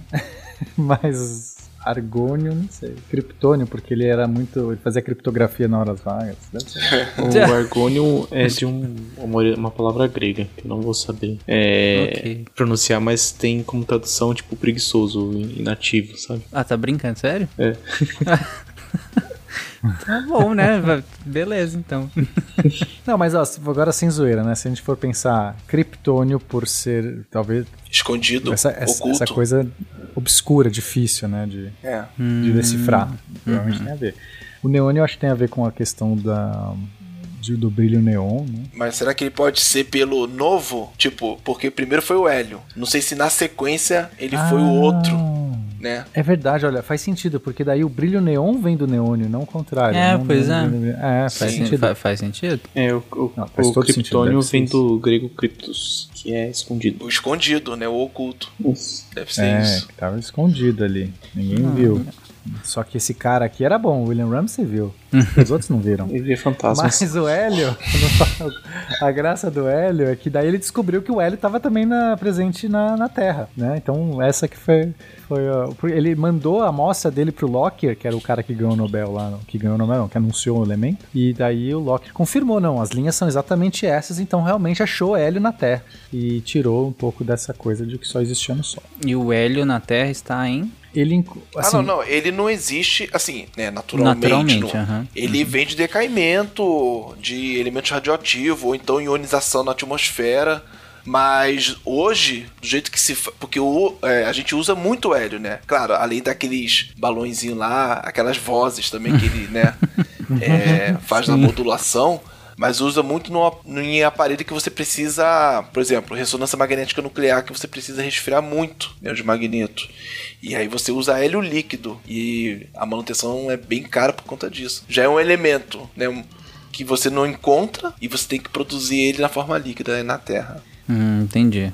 No caso específico do Ramsey, ele achou no minério de urânio que, que ele estava investigando, que é aquela coisa, né? Você pega lá o minério bruto e, e acha uns elementos traços ali e sai uma contaminação. E foi por causa desse decaimento mesmo. O hélio ele é encontrado em alguns bolsões, em algumas águas minerais específicas, alguns gases de alguns vulcões, assim, alguns ele, tipo existem alguns bolsões de hélio presos no interior do, planeta. Então ele é obtido meio que por mineração, além de fontes eh, de decaimento radioativo. Ah, tá. É engraçado, né? Minerar um gás, né? É, pois é. Na atmosfera mesmo, ele é, acho que é, é, sei lá, é poucos ppm, eu não sei dizer a concentração, mas é bem É baixinho. porque é, é que no, no, no caso o hidrogênio é fácil, né? Porque, de novo, o hidrogênio é extremamente reativo. Então, o hidrogênio é hidrólise da água. Tu produz hidrogênio, apesar de ele não estar assim na natureza de bobeira. Agora, o hélio é difícil. Uhum. É, pela própria definição, né, que vocês colocaram. Sim. Bom, seguindo aqui, a gente vai ter algumas novas tecnologias que vão ajudar muito na, na, na melhoria dessa espe- espectroscopia que, tão- que eles estavam fazendo. Então, um deles é a descoberta da própria fotografia, né, do filme mesmo fotográfico, que vai permitir você registrar linhas que nosso olho não via. Veja, Tarek, o, o filme fotográfico, ele absorve linhas que nosso olho vê, mas também algumas que nosso olho não vê. E registra. A graça é que ele vê e fica. então você Ah, é- pode é- re- revelar esse filme depois e você compara num negativo, como ele queima lá uma, uma certa. Digamos que você está fazendo uma, a sua régua, tá? Sua régua vai da luz visível do vermelho até o violeta. Só que você, é, quando você abriu esse prisma você pôs na rede de difração e abriu isso, projetou num filme. Então você vai ter, digamos que na, na, na borda esquerda do filme vermelho. Então você vai ter lá, né, digamos que algumas linhas de emissão você vai ver como negativo ali no filme. E aí acabaria, em princípio, no violeta. Não tem mais nada. Eles não conheciam nada além do violeta. O violeta era o final. Sim. Só que de repente você tem uma nova. Se o cara colocasse é, um filme mais comprido do que ele esperava, ele deixou um rabicho. Quando ele revelou o filme, tinha uma linha nova ali, além do violeta, que ninguém enxerga aquela linha. Ah, é verdade. tanto eu, não tinha, isso. eu não tinha parado pra pensar. né? Até agora, na verdade, é tudo. Aliás, você falou lá no início, né? Que é, essa parte histórica a gente comentaria é basicamente dentro do visível, né? A partir de agora que a gente começa a sair um pouco, né? Disso. Eles estão descobrindo o espectro ultravioleta. É muito legal esse momento. O Newton já tinha descoberto um espectro do infravermelho próximo é, em alguns fenômenos que ele viu. Então, assim, sabia-se que tinha alguma é, radiação abaixo do vermelho, que era principalmente sentida como calor. Para ele, ele, ele chamava de calor, né? Que era a ideia do calor. Mas agora a gente descobriu uma nova. um- abriu um leque tem coisa a mais ali pra cima que a gente vê, que, que a gente não vê, que existe. E, é, e também usando fluorita como um tipo de prisma, em vez de usar um quartzo convencional, usar a fluorita como prisma, também dava para descobrir algumas linhas nesse espectro ultravioleta. Ele conseguia gerar, é, é, fazer uma interferência ali que permitia encontrar outras linhas novas. Então, com esses novos avanços, é, a galera percebeu que é, tinha novas linhas, eles começaram a expandir mais. O Victor Schumann, em 1893, ele foi o primeiro cara que conseguiu medir um espectro abaixo dos 200 nanômetros. Tá? Então, assim, é, isso já é um ultravioleta mais, mais profundo. Sim. E, e daí eles, quando eles começaram a medir, eles é, perceberam que tinha uma série, é, Tarek, que essas linhas elas não eram assim aleatórias. Elas tinham uma progressão, como se fossem degraus de uma escadinha. O degrau, des, o degrau seguinte ele era, digamos, um pouco menor do que o degrau anterior. E o seguinte era um pouco menor. Então a separação entre cada linha ela, ela tinha uma regra. Ela não era aleatória, mas eles só conseguiriam ver essa regra se eles olhassem no ultravioleta, porque no ultravioleta os degraus estão mais afunilados. Uhum. Então, na luz visível, os degraus estão muito espaçados e você não vê uma regra. Você vê assim uma, uma linha aqui, uma linha no meio e uma linha na borda. Você não sabe dizer se isso é uma progressão geométrica, uma progressão aritmética, uma regra matemática ou é aleatório. ou aleatório. Quando eles encontraram as linhas no ultravioleta, aí você vê um monte de novos degraus, de espaços, só que proporcionalmente menores. E aí ficou claro, existe uma regra matemática, não é aleatório. Essas linhas aqui têm todas por o mesmo fenômeno. O elemento tem alguma coisa no elemento químico que está gerando esses degraus menores em frequências maiores. No caso, ultravioleta são frequências de luz maior. Uhum. Aí começou, aí começou a loucura pra descobrir a, a regra. E vários caras se debruçaram sobre isso. Eu acho que o primeiro foi o Balmer, 1885. Ele, é, ele, ele já tinha encontrado, ele tinha encontrado as quatro primeiras linhas do hidrogênio, tá? Que acontecem as três primeiras ali na luz visível e a quarta já no ultravioleta. E aí ele chamou, e aí ele achou uma relação matemática. Ele escreveu uma fórmula que pudesse é, deduzir essas quatro linhas, uma progressão aritmética lá, uma, uma certa regrinha que pudesse é, explicar as quatro linhas. E aí ele chamou de série Balmer. Uhum. E daí, é, outros caras começaram a, a fazer. Então, isso foi. é, ele fez a série Balmer pro hidrogênio. Aí outros caras começaram a fazer essas séries para outros elementos químicos. Tá? O hidrogênio é o elemento 1, né? E aí começaram a fazer para outros elementos químicos e também para ampliar mais esse número de linhas. E acharam outras regras, acharam outras, outras relações. E a, a dúvida era o seguinte: seria possível escrever uma única fórmula que descrevesse as linhas, né, os degraus de todos os elementos químicos? Olha que loucura. Caraca. É, Entendeu a ideia? Eu Sim. fiz uma. Eu fiz aqui, a série Balmer. Ó, é assim. Você joga esses parâmetros aqui, é tipo 1 sobre lambda. Eu não vou descrever a fórmula aqui. Você tipo coloca lá alguns negócios. É, então você joga a linha 1, você joga 1, sai o número, bate. Você joga 2, sai o segundo número, bate. 3, né? 4, sai. Perfeito. Uhum. Essa é a série Balmer. Então ele já previa os próximos, porque se você jogasse o 5, saía outro número, cer- certo? Sim. Então eu observei 4, mas eu posso jogar o 5, o 6, o 7, o 8. Eu, em princípio, posso jogar qualquer número e ele vai me dar qualquer número. Só que isso até então pra um elemento, né? Isso só pro hidrogênio. Hidrogênio. Aham. É. Aí depois teve o Lyman. Ele começou a achar outras linhas pro ultravioleta. Aí sim a gente tem um cara chamado Rydberg. Que ele é, começou a explorar o, o hélio, lítio, berílio e outros, e outros elementos químicos e encontrar. Porque também é, é difícil você achar elementos que as linhas caibam nesse espectro, porque você tem que ter um mínimo de linhas para você poder caracterizar. Né? Se você tem tipo duas linhas, você não tem relação nenhuma com duas linhas. Sim. Três linhas já é muito difícil. Você precisa ter pelo menos quatro, cinco para você achar a relação. Esse cara, ele escreveu uma fórmula geral para dar conta de todos os elementos que conhecidos. Qual foi a grande sacação do, do Hardberg aí? É, tinha o hidrogênio que já tinha um elétron, né? Então, o que, que ele fez? Para comparar todos os elementos diferentes, ele associou mudando a carga, vamos botar aqui, né, a força de atração do núcleo somente por um elétron. Então vamos supor, né, o hidrogênio tem um elétron. O hélio, ele precisa perder um elétron para ficar igual ao hidrogênio. E aí ele vai ter um elétron, então vai ser o hélio mais um, só que a atração do núcleo é diferente da do hidrogênio, então você vai ter forças diferentes envolvidas. E ele foi fazendo isso numa série. Então um elemento que tem três elétrons, ele ter, ele estaria fazendo ele como se fosse mais dois, né? Porque porque ele teria que ter um hidrogênio. Então, todos os elementos semelhantes ao hidrogênio, que no caso são hidrogenoides, que lembram o hidrogênio, cairiam nessa descrição matemática dele. Porque a única coisa que está mudando é a quantidade de prótons do elemento. Uhum. Ele usa o hidrogênio como um padrão Isso. e a partir daí ele vai tirando dos outros, né? Isso, isso. É, Só, que- só que só é importante mencionar que ele nem sabia a existência de elétron. Então, assim. É, Sim. Assim, Assim, é, esse- é. Esses é. conceitos, né, esses conceitos não existiam, mas é, mas é, É. é, eu entendo, assim, é, o que ele realmente fez foi encontrar alguns elementos químicos que ionizados na tabela periódica tivessem propriedades que eles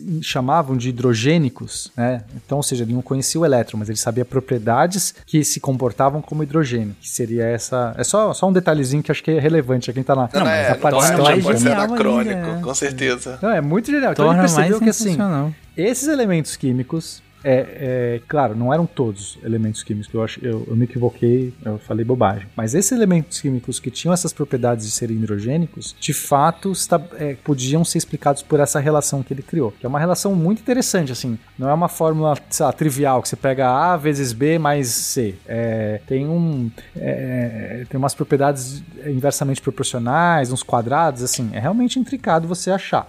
E ele encontrou. Então, com isso, abre-se completamente a, a, a física para entender que a matéria, todas, todos os elementos químicos, ou né, eles, a partir desses, pensaram que isso valeria para todos, mas é claro que eles não tinham ainda a capacidade de fazer esses experimentos para todos, é, estivessem relacionados. Então, quer dizer, um átomo de hidrogênio não é uma entidade diferente e tal. Tipo, aquelas linhas do hidrogênio não são aleatoriamente diferentes do, do de lítio ou de qualquer outro. Né? Assim como na tabela periódica existia uma ordenação matemática dos elementos, também o seu espectro também tinha. E assim eles estavam tentando descobrir como que era afinal os átomos, né? Assim, Como que era feita a matéria. Fazer só uma ponte, né, pro ouvinte. Foi em cima disso aí que, né, acho que todo mundo, quando passou no ensino médio, viu aquele 1S2, 2S2, veio disso- desse experimento. Olha aí. Malditos. É. Maldito. É essa relação, porque esse 1S2, 2S2 é a quantidade de energia que, né, não veio daí, né, porque depois a mecânica quântica, ela evolui, é, essa parte aí evoluiu para mecânica quântica, mas nasceu aí, a partir dessa da tentativa de você prever essas linhas espectrais. ah, sim.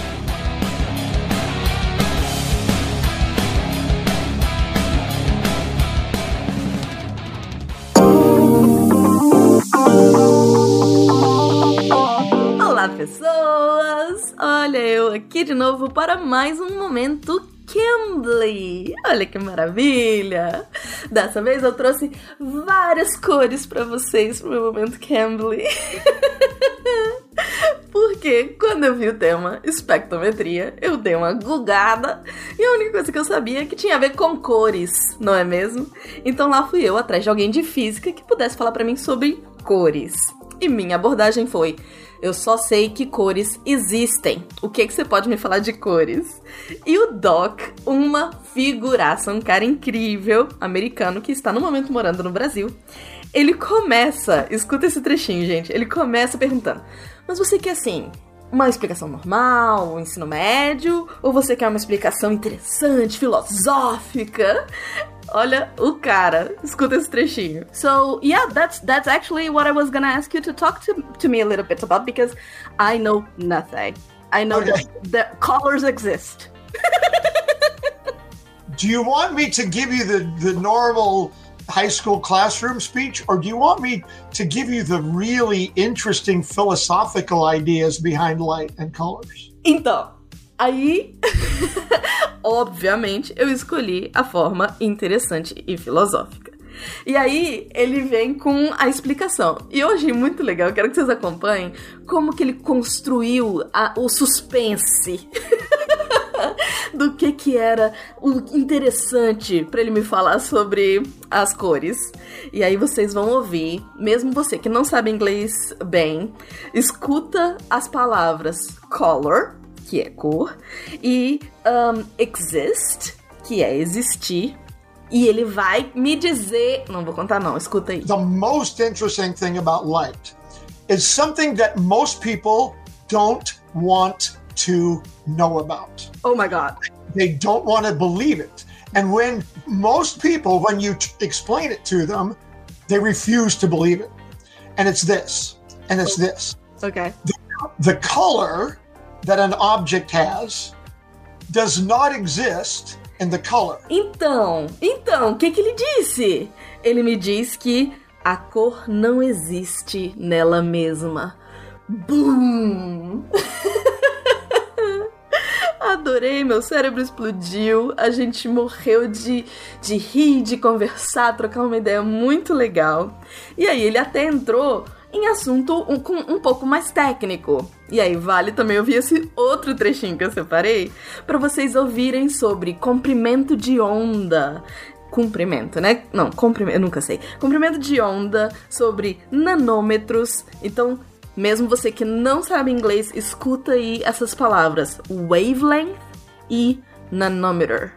Eita, vamos lá, escuta mais esse trechinho. The, the color of pink, the certain wavelength, the nanometers of that light red pink, right? The intensity and the wavelength makes our cones vibrate in a certain way that sends a neurotransmitter to our brain, and our brain interprets that as pink. Color is psychology. Gente, olha que fantástico você poder sentar e conversar com alguém ouvindo sobre os assuntos mais variados, técnicos, não técnicos, ou um assunto que pode variar de um cara empolgadaço te contando uma história, construindo uma narrativa, a elementos técnicos incrível, incrível, incrível. Então, não perde tempo, entra lá no cambly.com, Cambly, C A M B L Y. Fala SciCast. Fala SciCast. Esse é o nosso código. Fala SciCast. Entra lá então no site da Cambly ou aperta o link aqui embaixo. Aperta o link, oh meu Deus. Aperta o link aqui embaixo e vai lá no Cambly e coloca o nosso código para eles saberem que vocês ouviram pela gente e é isso. Vai lá curtir uma aula muito, muito, muito legal com pessoas interessantíssimas. Beijo, tchau.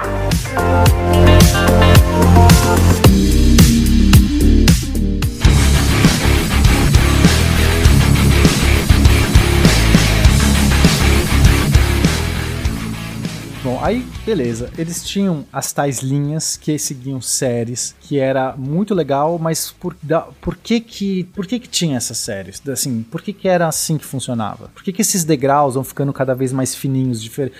Ninguém sabia, né? Tipo, eles não tinham um modelo ainda.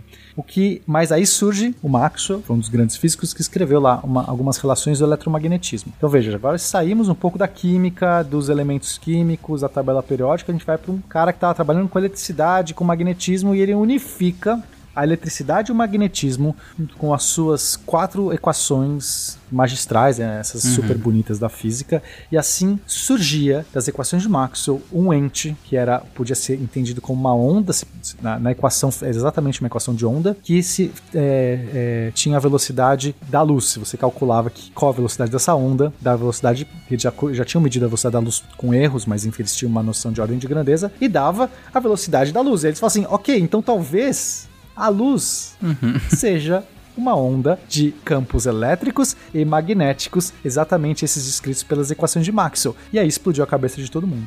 É que, na verdade, de ficar bem claro, ele não estava fazendo uma equação para descrever a luz. Ele deduziu em função. Assim, a matemática dele foi tão poderosa que quando ele colocou lá os parâmetros, né, no va- a onda trafegando no vácuo, o resultado matemático saiu a velocidade da luz. Daí Uhum. que ele deduziu. Então, assim, Foi isso que inverso, eu achei né? muito bonito do Maxwell. Não foi assim, ah, não, pera.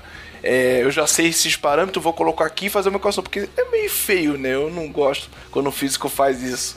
Que é meio ajustar os valores né, dentro da equação. Mas Exato. Maxwell foi ao contrário. Ele fez né, todo o formalismo dele, desenvolvendo. E quando ele chegou, beleza, então vamos ver essa onda trafegando no vácuo, como é que vai ser a velocidade. E aí coincidiu certinho com a velocidade da luz. E daí É que ele concluiu. legal. Exato. legal. Aí, assim, vários físicos começaram a se debruçar sobre as equações de Maxwell, porque aquilo era um ferramental para explorar todos os fenômenos eletromagnéticos. Então, tudo que Coulomb já tinha feito, Faraday tinha feito, aquelas relações todas lá, tudo isso era explicado com as, as equações de Maxwell. E mais, surgiu uma onda disso aí, que era a luz. Aí a pessoal falou: será que então os fenômenos que a gente está vendo de linhas de emissão, absorção, sei lá, essas coisas, são fenômenos eletromagnéticos, são fenômenos que têm a ver com essa força elétrica e magnética? Porque eles não sabiam nem a natureza, né? Tipo, Uhum. do, do que poderia estar gerando aquilo. E assim, ok, vamos explorar, vamos começar a entender. Pode ser, deve ter a ver com isso. Então, Tarek, a- é, Maxwell tinha mostrado que a luz provavelmente era, era um ente eletromagnético Uhum. e que as linhas de emissão e absorção deveriam ter algum fenômeno eletromagnético para explicar, já que era feito de luz, mas ainda assim, qual era esse? Qual é a relação que esses degraus têm a ver? As equações de Maxwell são contínuas. Elas não, não preveriam é, fenômenos discretos, tais quais as linhas de emissão, que são bem discretas, são aqui, aqui e aqui, não é em Uhum. qualquer lugar. Ok. E, e assim, e assim continuou esse problema por mais algum tempo. Então, o Maxwell, é, as equações dele são de 1873 e a gente está em 1900.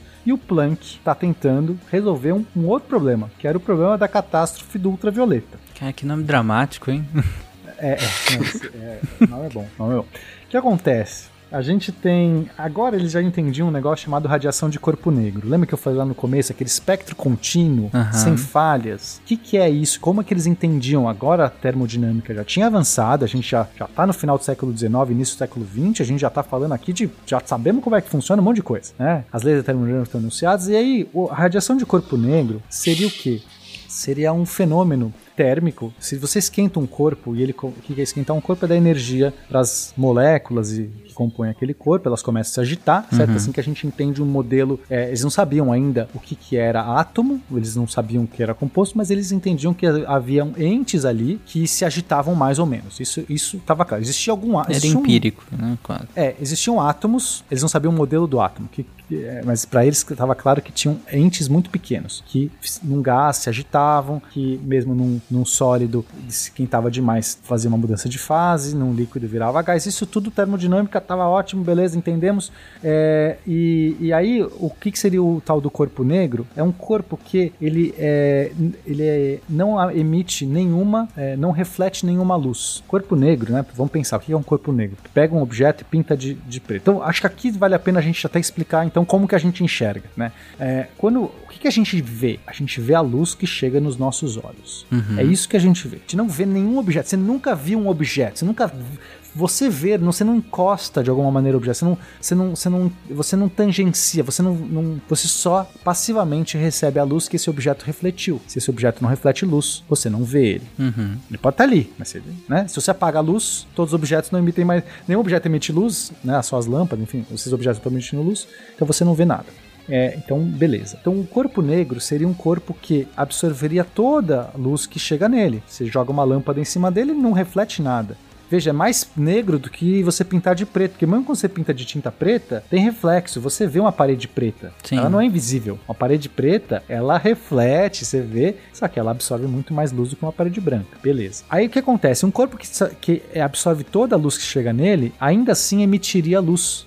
Como assim? Ele emitiria uma luz apenas da agitação térmica dos seus componentes, dos seus átomos, suas moléculas estão vibrando. Essas vibrações emitiriam luz. Então, eh, eles sabiam, por conta dessa questão do Maxwell, que tinha algum fenômeno eletromagnético e provavelmente essas agita- agitações gerariam, poderiam gerar essa luminosidade que eles mediam de corpos quentes. Então, se você pegasse uma barra de, uma barra de metal, esquentasse ela no fogo até o ponto dela ficar incandescente, ficar em vermelho vivo e passasse essa luz por um prisma ou pela rede de difração, você via um espectro contínuo, Uhum. perfeitamente contínuo. Sim, que é o que a gente já tinha comentado antes, né? Uhum. Já tinha combinado, comentado. Então essa é a radiação de corpo negro. Os corpos quentes com muita temperatura vão emitir uma, uma, uma luz bem característica contínua. Mas por esse modelo da, da termodinâmica, da mecânica estatística que eles estavam criando, é, eles pensavam como se fossem as, essas moléculas, é, esses, esses corpúsculos, corpúsculos estivessem agi- é, vibrando como se fossem pêndulos. Né? Eles aplicavam um modelinho de, de pêndulos vibrando.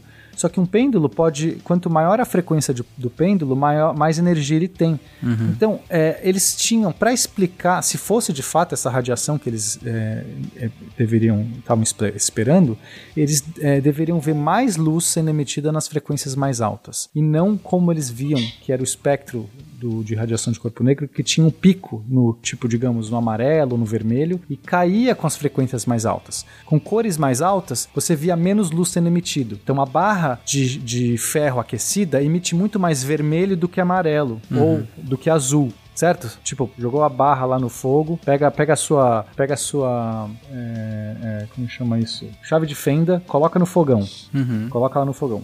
Deixa esquentar. Tira, ela vai estar incandescente. Ela vai estar muito vermelha, vermelha, alaranjado. O seu olho tá te contando que tem mais vermelho ali do que amarelo, do que verde, do que azul. Sim. Certo? Então, assim, mas pela, pela explicação da termodinâmica, deveria ter muito mais azuis e, e- e- do que vermelhos, porque as frequências com é, maiores deveriam ter mais energia. Sim. Os osciladores deveriam ter mais estados de energia nas altas frequências, né? Do que nas baixas frequências. Então, meio que ele. Por isso que chamavam de catástrofe do ultravioleta. Porque quer dizer que então no ultravioleta deveria ter mais energia ainda. E aí, isso pressupunha que seria energia infinita. Quanto maior. Assim, os corpos todos estariam emitindo energia infinita por esse modelo. Porque, porque quanto maior a frequência, mais energia. E assim, só que isso obviamente não era observado. E aí isso foi chamado de catástrofe do ultravioleta. Nessa linha, então, né, quando a gente aquecesse um metal, ele deveria ficar azul, né? Bem azul, né? Azul, O exato. rosto. bem azul. Na verdade, todas as coisas já que tivessem qualquer energia térmica já iriam para os estados mais de alta frequência do que os de baixa frequência. Uhum. Então é por isso que, tipo, todas as coisas talvez já devessem ser eh, ou seja, era ob- obviamente algo não observado, não é que eles estavam achando que pudesse ser, só que o, o problema é que o modelo explicava muita coisa. Esse é aquele problema clássico que você fez o modelo, ele explica toda a termodinâmica, ou muita coisa termodinâmica, a, a gases, gases ideais, como que funciona a transferências adiabáticas, isotérmicas. Tipo, você vai lá, você fala, meu, faço uma Maria Fumaça funcionar aqui pra você usando só esse modelinho aqui que eu, que eu fiz. Só que daí você fala, mas peraí, se a gente aplicar isso aqui de fato pra todas as coisas, não explica o problema da, da radiação dos corpos. A radiação de corpo negro, né? Todos os corpos que só emitem luz a partir do seu próprio calor e não de outras maneiras, eles deveriam estar todos emitidos a partir do azul, é, violetas, etc. Não acontece. Então, o Planck estava investigando isso. Ele falou assim, cara, eu preciso resolver esse problema. E o que o Planck fez foi, ele falou, cara, eu não sei, ó, eu vou aplicar, fazer uma coisa bem manipular dados aqui, manipular equações. Ele manipulou uma equação que fizesse com que a radiação fosse exatamente do jeito observado. Ele falou assim: o que eu preciso mudar nessa equação aqui para que dê a radiação que a gente observa, que não, que não, que tem um pico num certa luz, num certa cor, cai mais para mais para cima e mais para baixo. Ele foi lá e assumiu que então a energia só podia ser trans- transportada, a energia da luz com a matéria só podia ser transportada em bloquinhos, em unidades discretas. A luz não poderia ceder qualquer quantidade de energia para a matéria, para as moléculas daquele corpo, e nem receber qualquer quantidade. Só podia ser múltiplos de um certo número. Poderia ser dois, e tipo um, dois, três, quatro, cinco daquele número. Não podia ser meio daquele número. Ele não sabia nada, ele só falou: eu vou fazer assim, e se fizer isso, os osciladores harmônicos que estariam nas frequências mais altas não poderiam oscilar, porque eles não teriam a, a- a- eles não teriam a quantidade eh, de energia suficiente para aquilo, porque você teria que transferir só em blocos discretos. Aqui é uma explicação, é, entre aspas, essencialmente matemática, né? Não, É, não manipula tinha- a equação para gerar o resultado que vê na prática. Então, eu, eu quero chegar em tanto, aí quanto é que é X? É, só que, é, é, não, mas é, é bem isso. Só que diferente dessa coisa de você lá e joga qualquer número, ele já, ele já tinha um modelo. Ele não podia jogar qualquer equação. E segundo, a- a- o, o resultado ele é complexo o suficiente que não dá. Você quer explicar todo o espectro de qualquer corpo. Então, sim, é mais ou menos isso que o Guaxa falou, mas não é tão trivial. Ainda Uhum. assim, é muito difícil achar essa Não, equação que sim, descreveria. Não, não é um né? simples ajuste de uma reta, mas é um ajuste de um modelo. Isso. ajustou, bateu, e aí o Planck falou: Eu não acredito nisso. Eu, eu- quer dizer, ele não, ele não sabia. Ele falou: Ó, a equação é essa, essa equação está dizendo que a luz, se ela trocar blocos discretos de energia e não contínuo, ou seja, não, tem que ser números é, múltiplos de um certo número, funciona do jeito que a gente está vendo. E agora? Se existe Bom, ou não aí- é outros 500, né? Exato. Que, como é que é isso? Ele só jogou mais uma coisa. Aí o Einstein, em 1905, ele acaba escrevendo o que ele chamou de efeito fotoelétrico, que ele Uhum. pegou a ideia do Planck e falou, isso acontece de fato e isso tem a ver com... Aí sim, agora eles estavam fazendo os primeiros modelos de você tem cargas positivas, cargas negativas, e aí ele pressupôs que existia ali uma uma, uma troca de energia que acontecia eletricamente entre a luz e a matéria, que podia acontecer em pequenos é, de forma discreta. E aí ele descreveu isso e expandiu basicamente a ideia do Planck para os fenômenos entre, é, entre a é que, tipo, desculpa, só para consertar. O Planck, ele só falava de radiação de corpo negro e não de interação de luz com matéria, só simplesmente a emissão de luz. O Einstein expandiu dizendo isso vai acontecer com absorção e emissão, não só emissão, ok? Uhum. Corrigindo aqui. O Planck só explorou radiação. Então a radiação tem que acontecer de maneira discreta. A luz tem que ser emitida de maneira discreta por osciladores harmônicos que estariam, que seria o modelo que eles tinham lá da matéria, das moléculas. O Einstein disse que isso valia também para absorção. A luz só poderia ser, a matéria só poderia absorver a luz de maneira discreta e assim ele descreve o, o chamado efeito fotoelétrico. Uhum. Porque às vezes as pessoas escutam, nossa, discreta, e ficam achando assim, não, é discreto, tô sendo discreta aqui, ninguém tá me vendo. É, porque é complicado, né? Mas só fazer uma analogia, então vamos supor, né? Imagina uma situação que você tem que, sei lá, subir até o teu apartamento. Então você tem duas formas, ou de escada ou uma rampa. O discreto uhum. é como se fosse a escada. Você, pela imposição física ali da, da, da situação, você só pode ir um, dois, três degraus ali, ou você pode, sei lá, né? Vai querer você que tá malhando você vai um, vai depois três, depois vai seis, vai pulando. Mas uhum. existe uma limitação que é, que é a escada. Isso, isso, e você só pode ir, né, por conta daquela questão física dali. Outra, que, é, que o que seria não discreto seria contínuo, seria a rampa. Perceba, a rampa você pode ir entre, né? Não tem degrau ali. Então você tem um meio, tem um inteiro, tem um e meio. Uhum, então só é para as pessoas entenderem, né? porque esse conceito de discreto e contínuo é muito importante até para o que vai ser falado daqui a pouco, né? Então, discreto assim, você tem as escadinhas, que é uma, de, uma limitação da natureza. É assim, foi feito desse jeito o, o, seu apartamento, sei lá. E aí você só pode ir em cada degrau ali, ou você pode ir pulando. Você não pode ficar no meio do degrau porque não tem nada. Você vai cair simplesmente. Ótima analogia, do E é, é, é basicamente, né, pegando essa analogia, é isso. Todo mundo achava que a natureza era uma rampa, quando tava falando de radiação de corpos, tipo, deveria ser uma rampa. E aí, de repente, o Planck falou: Cara, a rampa não funciona porque a rampa tá. Se for por rampa, dá pau aqui na nossas, no que deveria ser. Então eu vou falar, eu vou, vou assumir que tem degraus. Por que degraus? Não sei. Mas se puser degraus, funciona. E ele transforma uma rampa em degrau e as coisas encaixam. É a quântica é o elevador. Punho reluzente de Pegadu! Ou não. Aí o que acontece? Então o Einstein pega essa mesma ideia, expande isso para todas as outras interações entre luz e matéria, não só emissão, também absorção, é, que é o que dá o, o prêmio Nobel para ele, né? Que é, é, não era o trabalho mais genial, quer dizer, todos os trabalhos foram muito geniais, mas a, mas a relatividade também foi anunciada no mesmo ano e ele não ganhou o prêmio Nobel porque foi muito maluquice, que a galera dos cientistas não conseguiu lidar com tanta maluquice. E temos sidecasts específicos, né, só sobre isso, inclusive que a gente aprofunda pra caramba no efeito fotoelétrico e tudo mais, né? Exato. Mas o que importa é esse conceito de pacotes ficou tem que ser discreto. Aí o Niels Bohr, 1913, ele faz finalmente a conjectura do modelo atômico dele. Que daí eles já sabiam que existia, tá? O elétron, o elétron já tinha sido descoberto recentemente. É, eles já tinham é, descoberto que existiam cargas negativas e positivas. No, as positivas estavam num núcleo mais rígido e os, e os elétrons, as negativas, podiam fluir, isso já tinham descoberto, mas aí o, o Niels Bohr fala assim, ok, agora a gente, eu vou, eu vou anunciar de tal jeito que esses elétrons são como se fossem bolinhas é, pequenas, pouca massa, orbitando um núcleo positivo de prótons e nêutrons, enfim. Os nêutrons é, ainda, verdade, ainda não se conhecia. É, o modelo do Niels Bohr é só próton e elétron. Então, assim, era um, é o, o modelo de hidrogênio. É um próton uhum. gordinho, grande no meio, um elétron pequenininho orbitando orbitando. Só que esse elétron, ele pode, pensa assim, Tarek, se você tem alguma coisa orbitando e dá mais energia, se dá um embalo nessa coisa, o que acontece com a órbita dessa coisa? Diminui? Se você empurrar, ela tá girando assim com uma certa velocidade. Aí eu dou um tapinha para ela ganhar mais velocidade tangencial. Ela vai, tipo, ficar mais. girar mais perto ou mais longe do núcleo? Vai distanciar mais, então ele vai ficar com uma órbita maior. Sim. né? Se eu der um tapinha contrário para que ela dê uma freada da tangente, em vez de eu dar o tapinha a favor do movimento, eu dou um tapinha contrário, ela perde velocidade E tangencial. cai pra e a- centro, né? e aí vai mais perto do núcleo. Então, né, meio como um sistema solar, não vale essa analogia, mas assim, é, nesse primeiro princípio a gente pode pensar como um uma bolinha orbitando.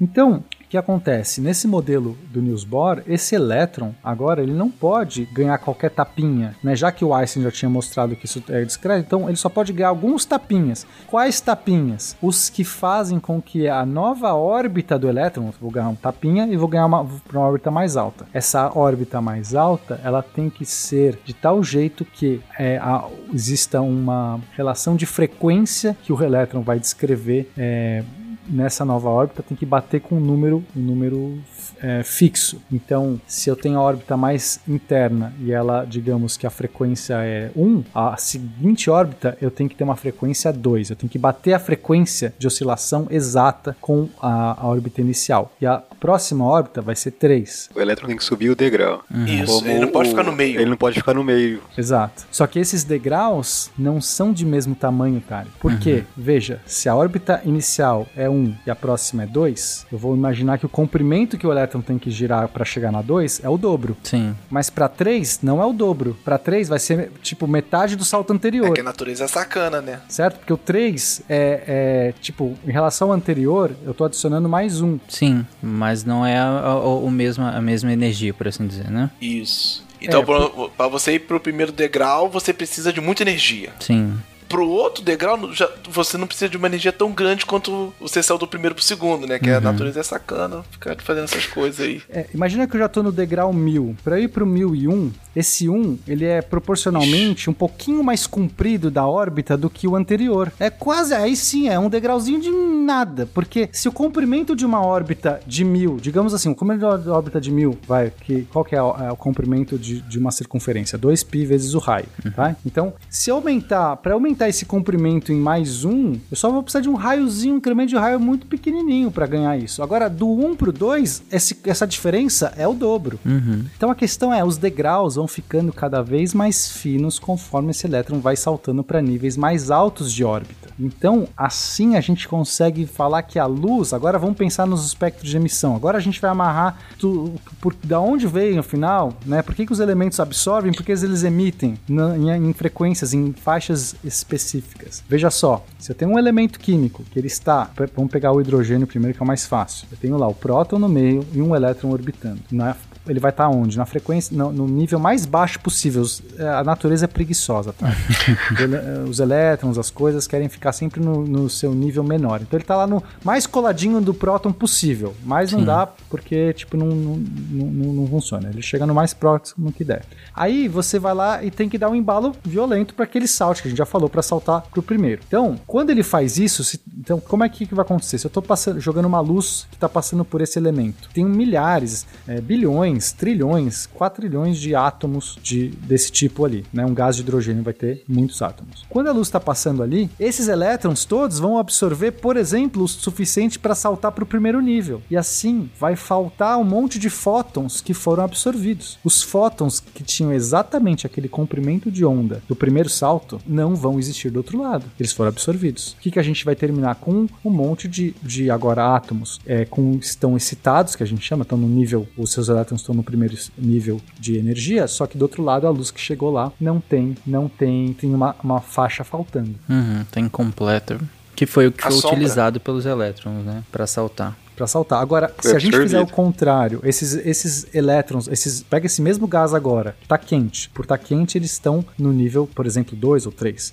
E aí agora, ele, esse gás sozinho, esses elétrons sozinhos que estão lá é, no nível acima, eles em algum momento eles vão querer voltar para o seu nível original. Como eu falei, são preguiçosos. Ninguém quer ficar na órbita rápida se ele pode ficar na órbita sossegada. Justo. Então, eles têm um momento que depende de uma questão probabilística, mas que eles vão saltar, o elétron vai saltar do nível alto para o nível baixo. E assim ele emite um fóton, porque ele vai estar precisa de, ele precisa de menos energia no nível baixo. Então ele emite, quando ele transita, ele emite um fóton. Qual fóton ele emite? O Exatamente o, ele comprimento recebeu. de onda daquela faixa que ele absorveu da outra vez. Hum. Então, você vai ver a linha de emissão. É mais ou menos na nossa vida, né? Você ganha 100 reais, sai, vai pro bar, gasta 100 reais e volta pra casa depois.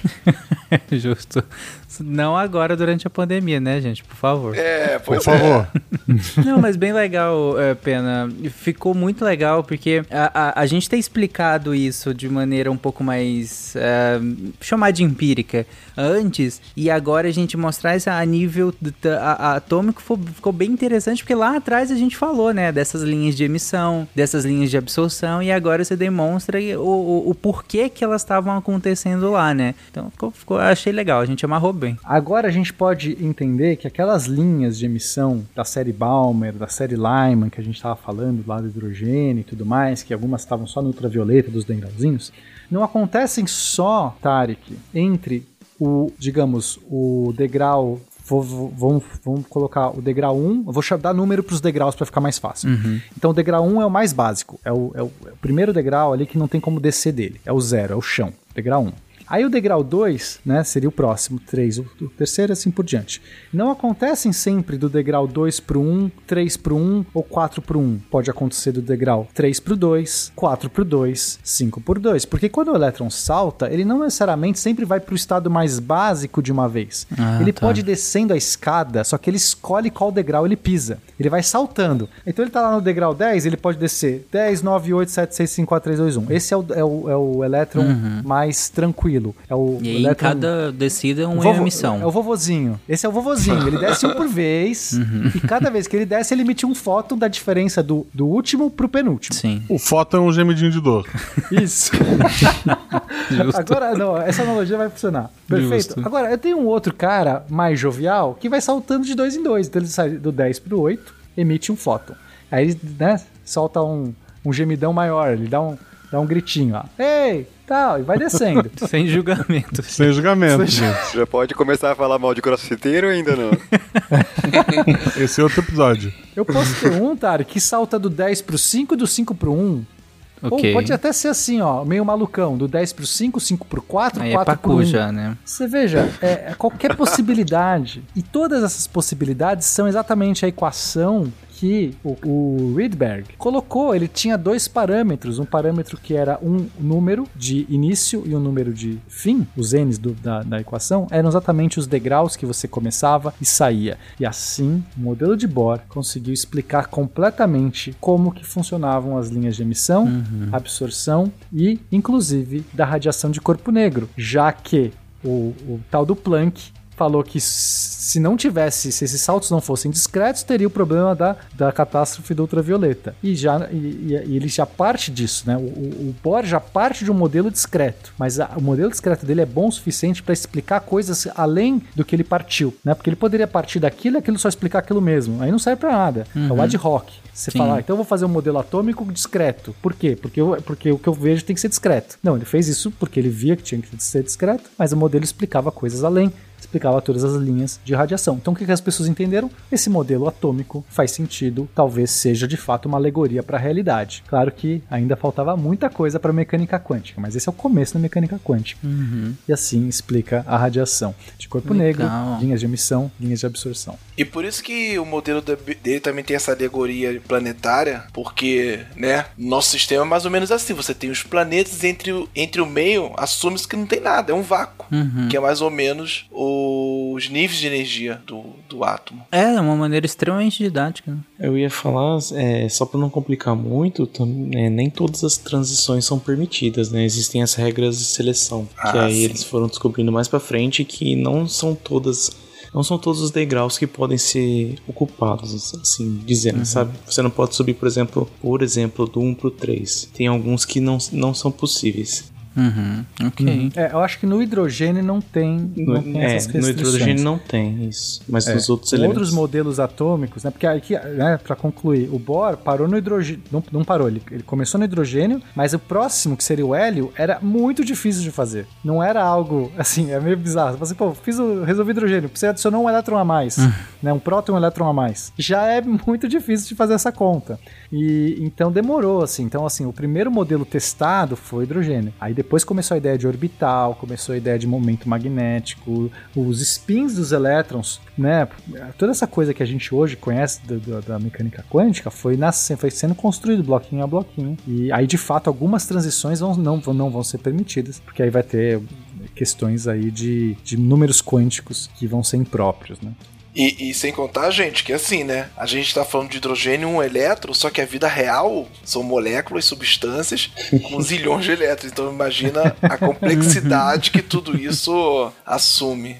E o Dort está relembrando traumas, traumas de faculdade, Dort.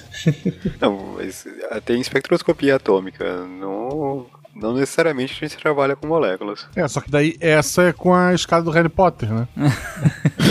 que ela tá mudando o tempo todo.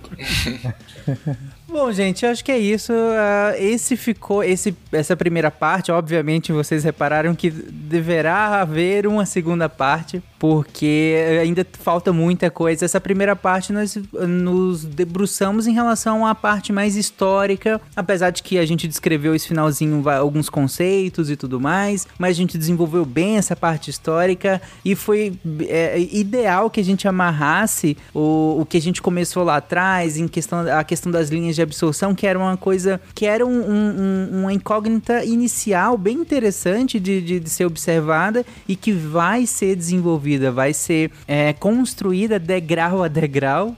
É, até a gente chegar nessa, nessa descrição atômica bem interessante aqui e a gente vê o que estava acontecendo lá atrás, quando ainda era uma coisa muito mais, digamos, empírica. E aí, para o próximo episódio, gente, só o, o Fi vai ficar a gente fechar essa parte mais histórica e, e aí nós vamos entrar na física mais é, descritiva de alguns métodos e aplicações da questão da espectrologia, certo? Perfeito. Perfeito, então acho que é isso mesmo. Então é isso.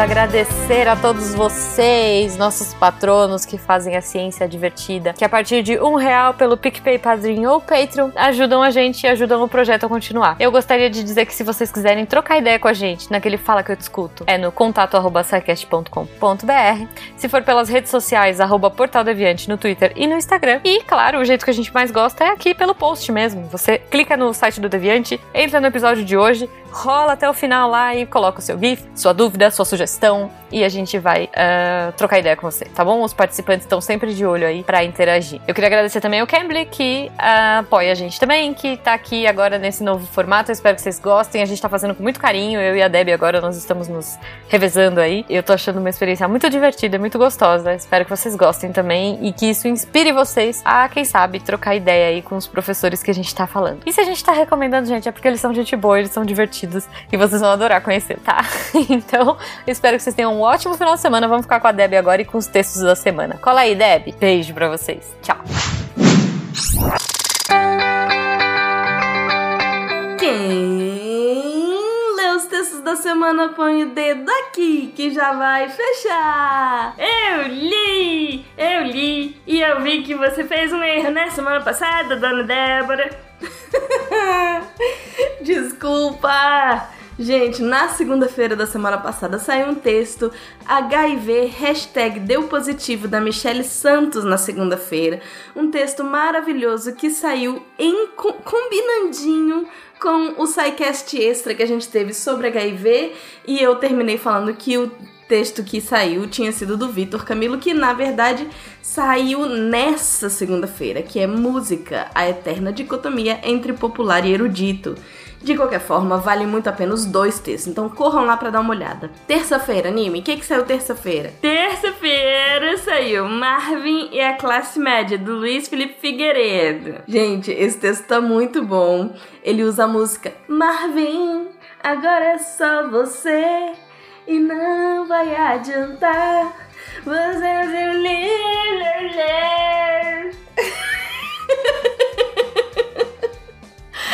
Acho que o calor tá mexendo com a minha cabeça. É, tá muito bom o texto, corre lá pra ver. quarta-feira teve texto da Isabela Fontanella, mais maravilha incrível do universo. Quatro lições históricas sobre a economia após grandes crises.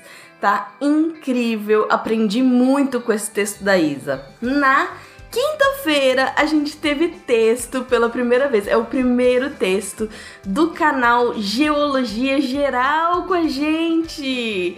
Os profissionais de geologia, o que estudam e pesquisam. Tá um texto super interessante sobre essa área maravilhosa que eu nem conhecia.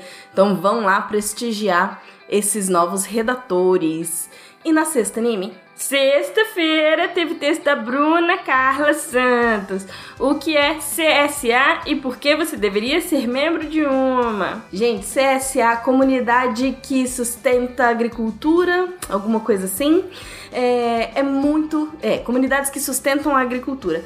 É um texto muito legal sobre um tema interessantíssimo e que eu também era clueless, não tinha a menor ideia. Enfim, Todos esses textos você encontra em www.deviante.com.br e se você tem interesse em se tornar redator deviante, principalmente se você faz parte do grupo LGBTQIA+, é, entre em contato com a gente no contato@scicast.com.br. Aqui é a Debbie Cabral a guardiã do portal! Apagando a luz da torre deviante. E o Nime! e o Nime. Este programa foi produzido por Mentes Deviantes. deviante.com.br Este programa foi editado por Tapcast. Edições e Produções de Podcast.